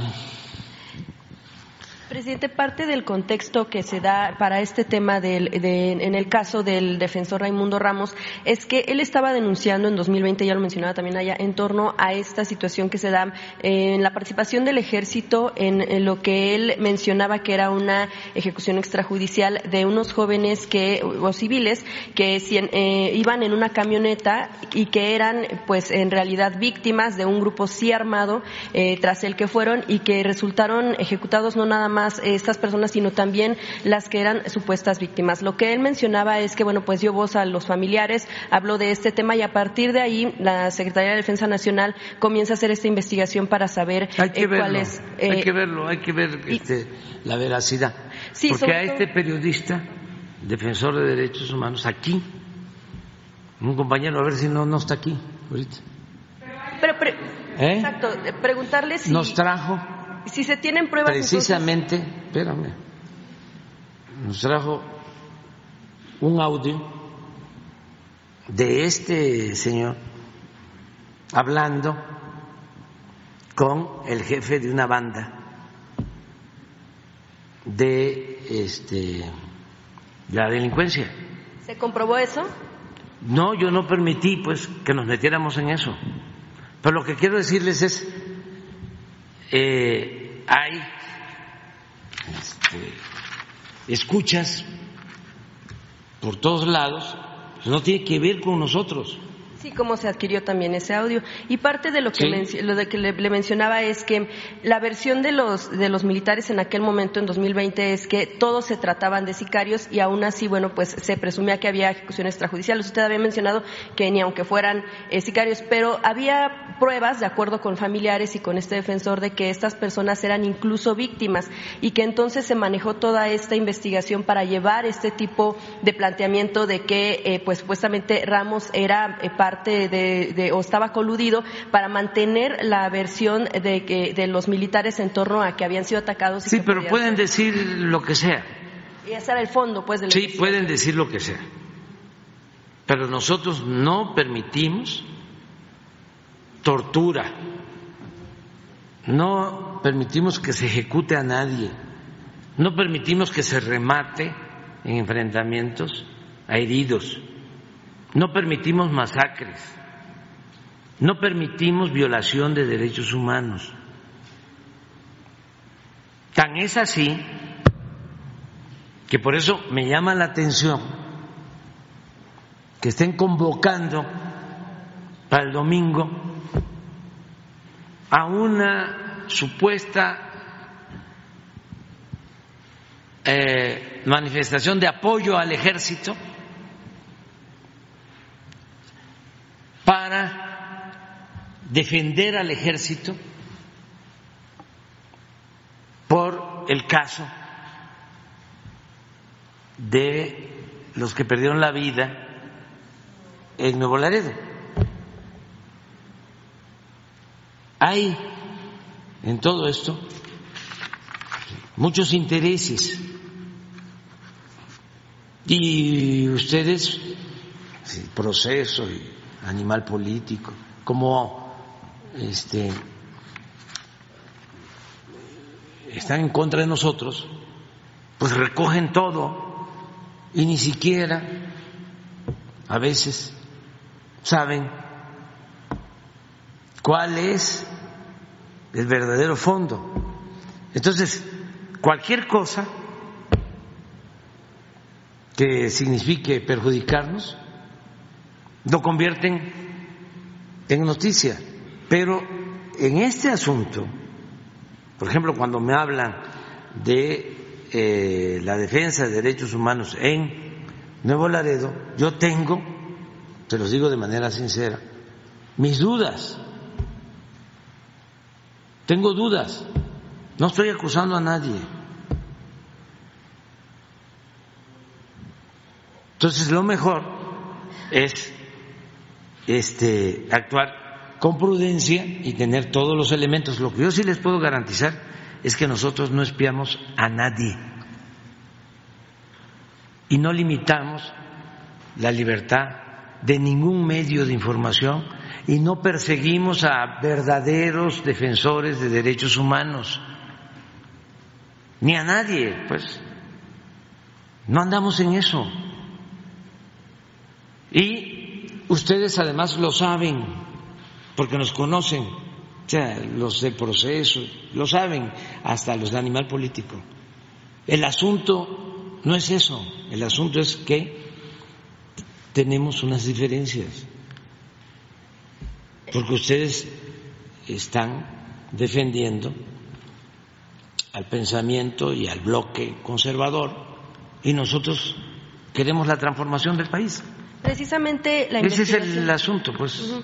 Presidente, precisamente la investigación en ese sentido, usted lo que la instrucción que da, pues es precisamente que no haya este tipo de actos. Sin embargo, ya en los hechos, cuando se llegan a dar, ahí están las versiones contrapunteadas entre los militares e incluso los familiares de las personas que han sido víctimas. En este caso, también fue en el, caso de Tamaulipas. Lo que se mencionaba es que, eh, eh, aunque usted diera la orden en los hechos, bueno, si se llegan a dar este tipo de casos, la versión que manejan los militares, pues por defensa o por tratar de limpiar pues la imagen es que fueron atacados o que eran sicarios cuando en realidad ahí existían, o eso es lo que mencionan allá en la, en la de Derechos Humanos, es el tema de, de la ejecución Este, sí.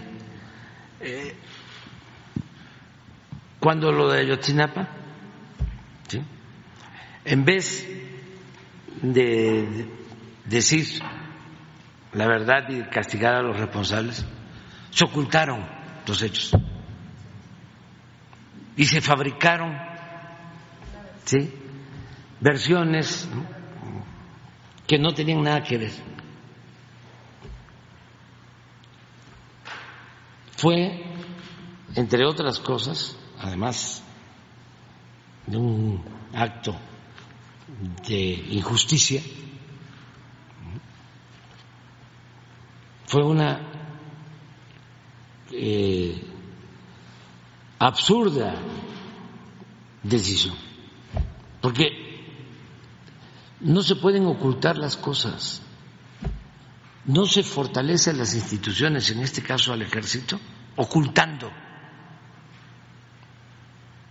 eh, actos autoritarios o eh, ilegales o represión. No, pero eso está muy claro al interior del ejército. Y el general secretario este, sabe perfectamente de que eso no se debe de tolerar. Por eso, eh, en el caso de de Nuevo Laredo se trató en la reunión de gabinete. Todos los días estábamos a las seis de la mañana atendiendo todos estos asuntos. Y desde que se trató, la instrucción fue que se investigue. Y quienes llevaron a cabo la investigación fueron los propios eh, oficiales del ejército y quienes eh, fincaron responsabilidad a los militares fueron los mandos del ejército. Presidente, pregúntale. Eso no se hacía antes. O sea, eso no se hacía y surgió de ellos. Entonces, ustedes, como no nos ven con buenos ojos, repito, Carmen Aristegui, ya me la imagino, frotándose las manos. Este, ¿cómo se llama el de que estaba en reforma también? Es que entonces es la escuela esa. Este, el de animal político. Daniel Moreno. Daniel Moreno. Sí. Los conozco muy bien. Eh, es un periodismo muy conservador, muy de derecha, muy defensor de la oligarquía. No tiene nada que ver con el pueblo, y menos con el pueblo raso. O sea, cuando se habla de periodismo, de oposición, yo pienso en Sarco, Pienso en los hermanos Flores Magón, pienso en Daniel Cabrera, el hijo del aguizote, el escritor del hijo del aguizote. Pienso en Filomeno Mata, del diario del hogar. en Paulino Martínez.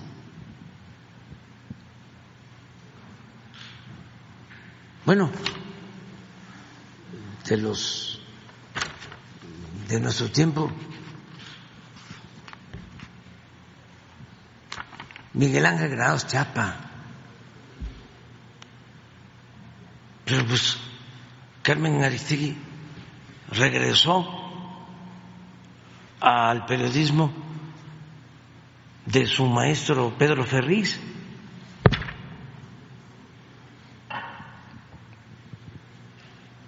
Y este la escuela de los periodistas estos es el Reforma, que es la derecha de la derecha. Es un boletín del conservadurismo.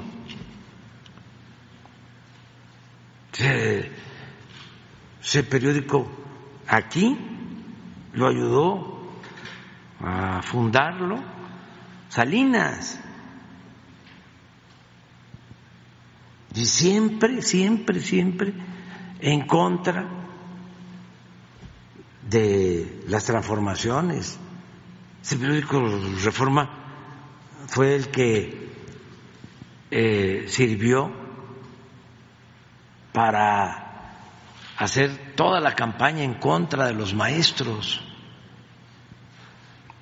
Así, a la par de Claudio Quies González, que levantó los falsos en contra de los dirigentes de los maestros de Oaxaca, que los metieron a la cárcel acusándolos de lavado de dinero. Metieron a la cárcel al que era dirigente maestro Rubén Núñez, lo acusaron allí en ese periódico, en el Reforma, de alcohólico. Tenían información, entonces sí, del aparato de espionaje del gobierno anterior. Entonces, qué bueno, ¿no? Que todo esto esté pasando porque ya no hay simulación. Es que antes, este, ¿cuánta gente? O sea, los que me están escuchando, eh, veía en Carmen Aristegui, Aristegui a la paladina, ¿no? o la veía como la paladina de la libertad. ¿Cuántos? Entonces, ¿por qué se manejan con mucha hipocresía. Y como empezó a estar de moda lo de la sociedad civil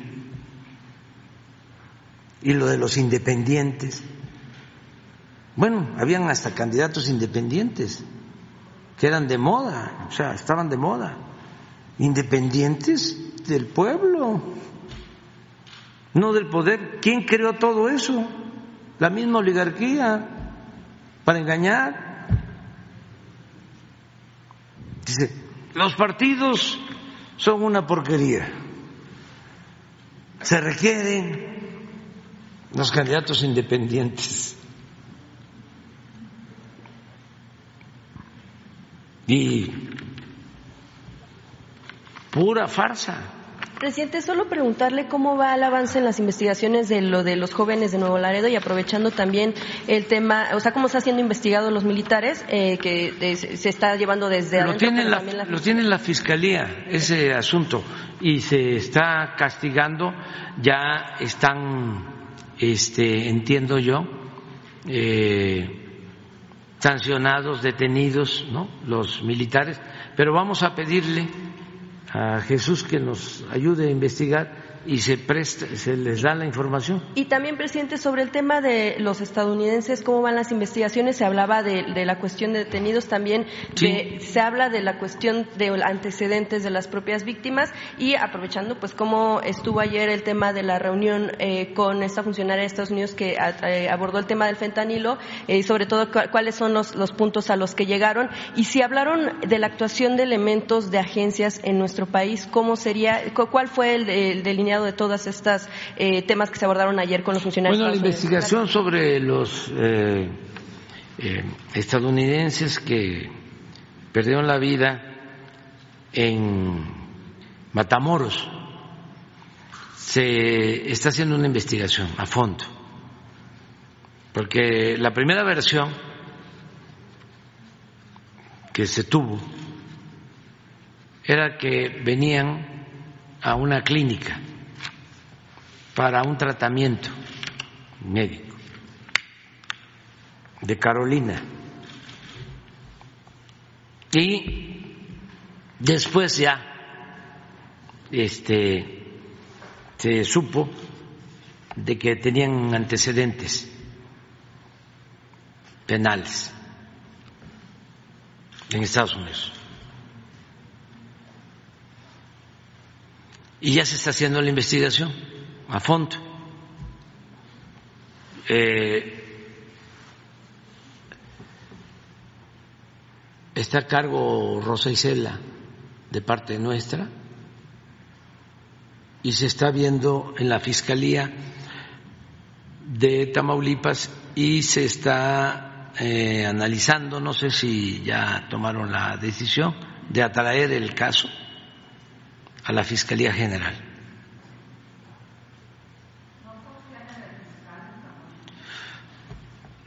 Es que como es un asunto importante, porque está de por medio, pues, del prestigio de nuestro país y del gobierno, tenemos que ir a fondo, conocer la verdad. Y tenemos que ayudarnos todos. Lo está haciendo muy bien el gobierno de Tamaulipas y este intervino la fiscalía y también la Secretaría de Seguridad Pública Federal. Estamos en eso.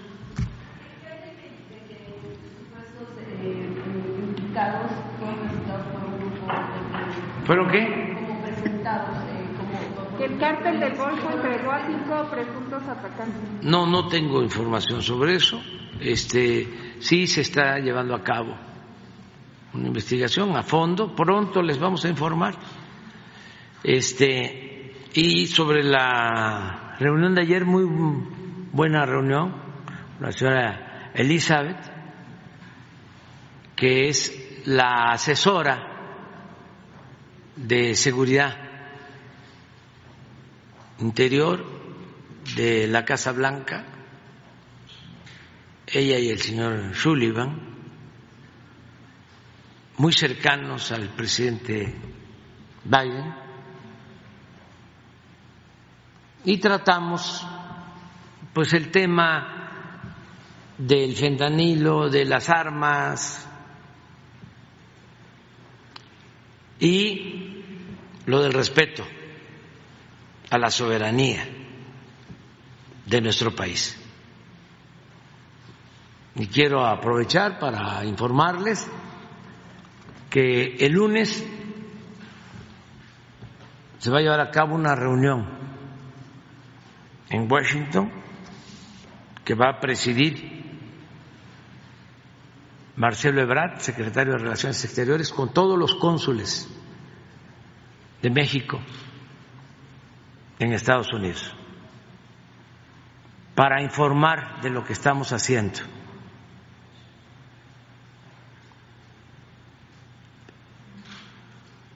en apoyo a Estados Unidos para que no llegue el fentanilo. Se va a informar que en el tiempo que llevamos es cuando más se ha confiscado fentanilo. Seis toneladas. Y hagan la cuenta, a ver si aquí la hacemos entre todos. Por cada kilo de fentanilo es un millón de dosis.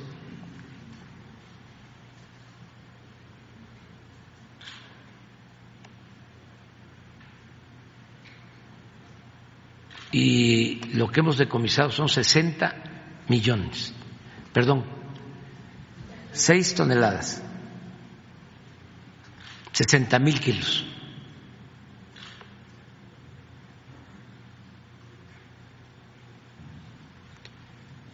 No lo ha hecho nadie.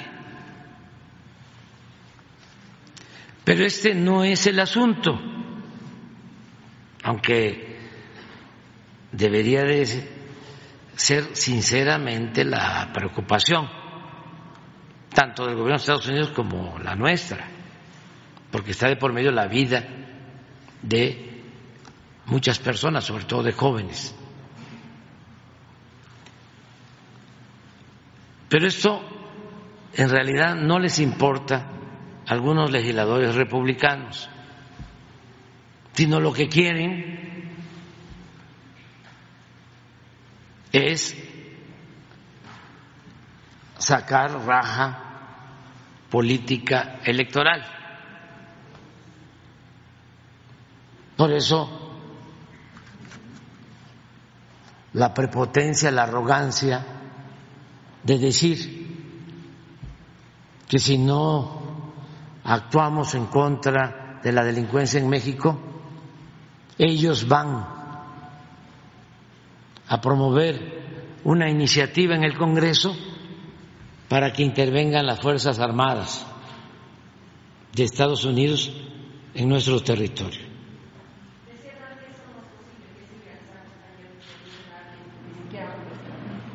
Porque no lo permitiríamos.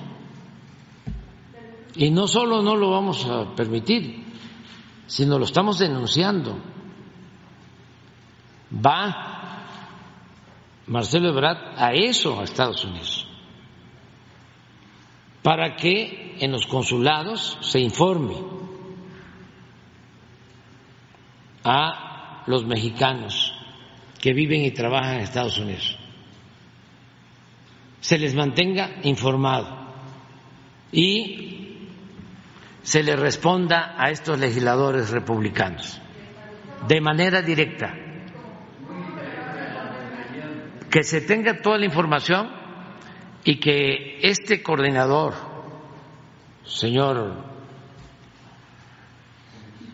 del Partido Republicano, que eh, está queriendo eh, elaborar una iniciativa o proponerla para que este, puedan intervenir em, los soldados estadounidenses en nuestro territorio, pues sepa, sí, es el coordinador, porque hay dos o tres o cuatro, son varios, este, los que están planteando esto. Desde luego, vil politiquería.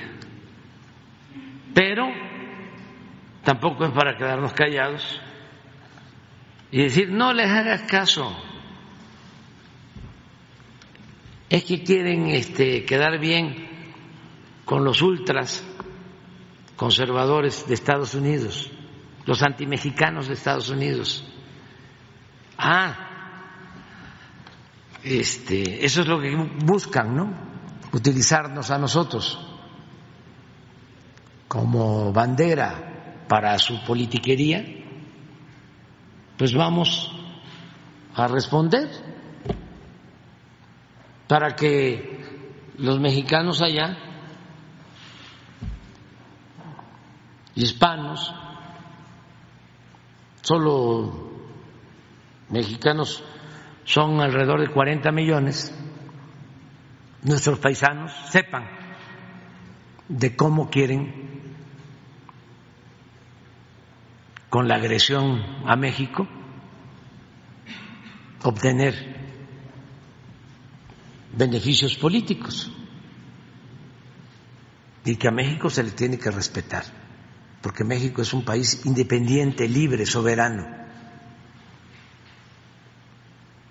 Y que si antes hacían lo que querían, era porque se los permitían. Y esos este, conservadores de Estados Unidos son hasta aplaudidos aquí,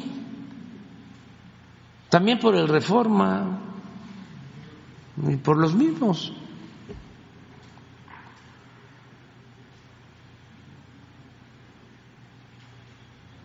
Pero vamos nosotros eh, a defender nuestra soberanía y el presidente Biden pues no tiene esa postura.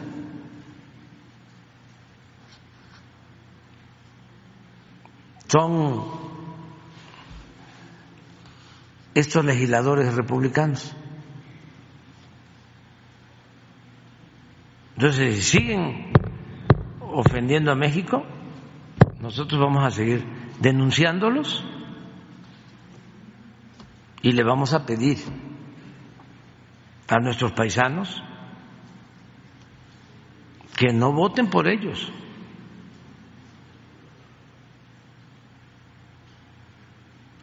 Que el que no quiere a su patria no quiere a su madre.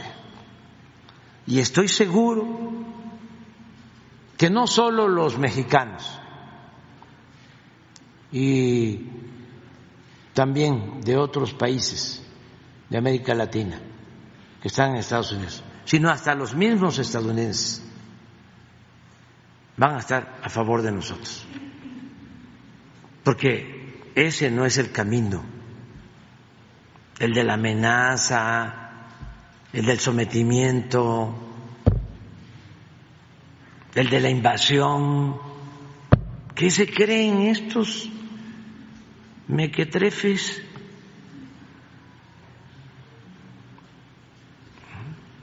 intervencionistas, prepotentes,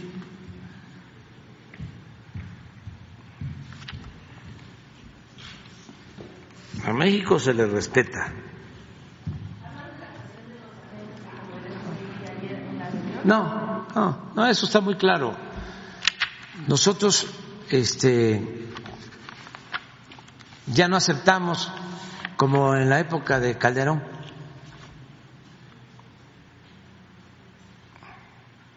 cuando toda la prensa aplaudía, que iban allá este, al búnker y salían, oh, oh.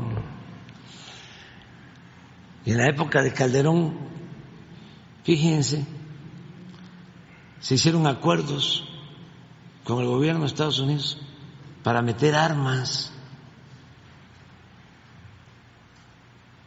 de contrabando acuerdos de gobierno a gobierno entre agencias y García Luna y el procurador que estaba, ¿cómo se llama? Que después fue García, no, Medina Mora y el que estaba de embajador, Sarucán que ahora con Doña Esteves y con otros este, también subordinados al interés del gobierno de Estados Unidos, se la pasan cuestionándonos. Charucán, que fue el embajador, está implicado en lo de rápido y furioso.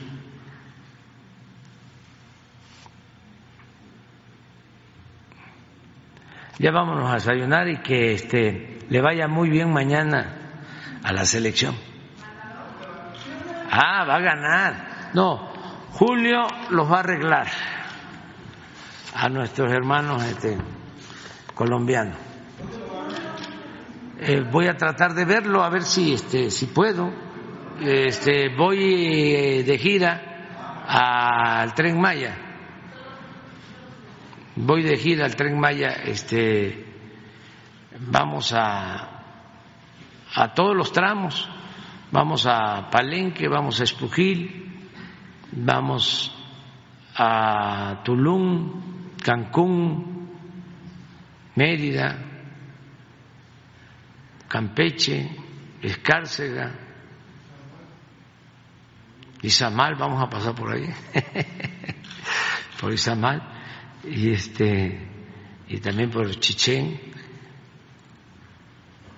y es una cosa extraordinaria, maravillosa esa obra.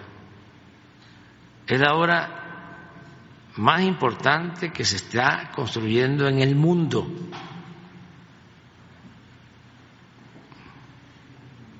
Mil quinientos cincuenta y cuatro kilómetros.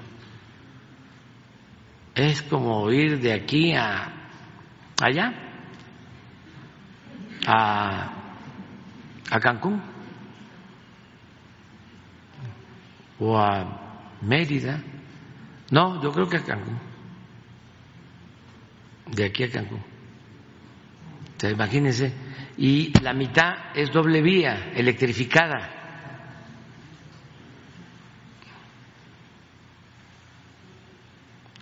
Y es visitar las antiguas ciudades mayas y la selva y la fauna del trópico. Y si les alcanza el tiempo pues un chapuzón en el Caribe ahí donde nada más se ve el mar verde turquesa y la arena blanca. Es el paraíso, el Edén. Todo eso es México. Es un orgullo. México, nuestro gran país. Bueno, nos vemos el lunes. Quedaste pendiente para el lunes.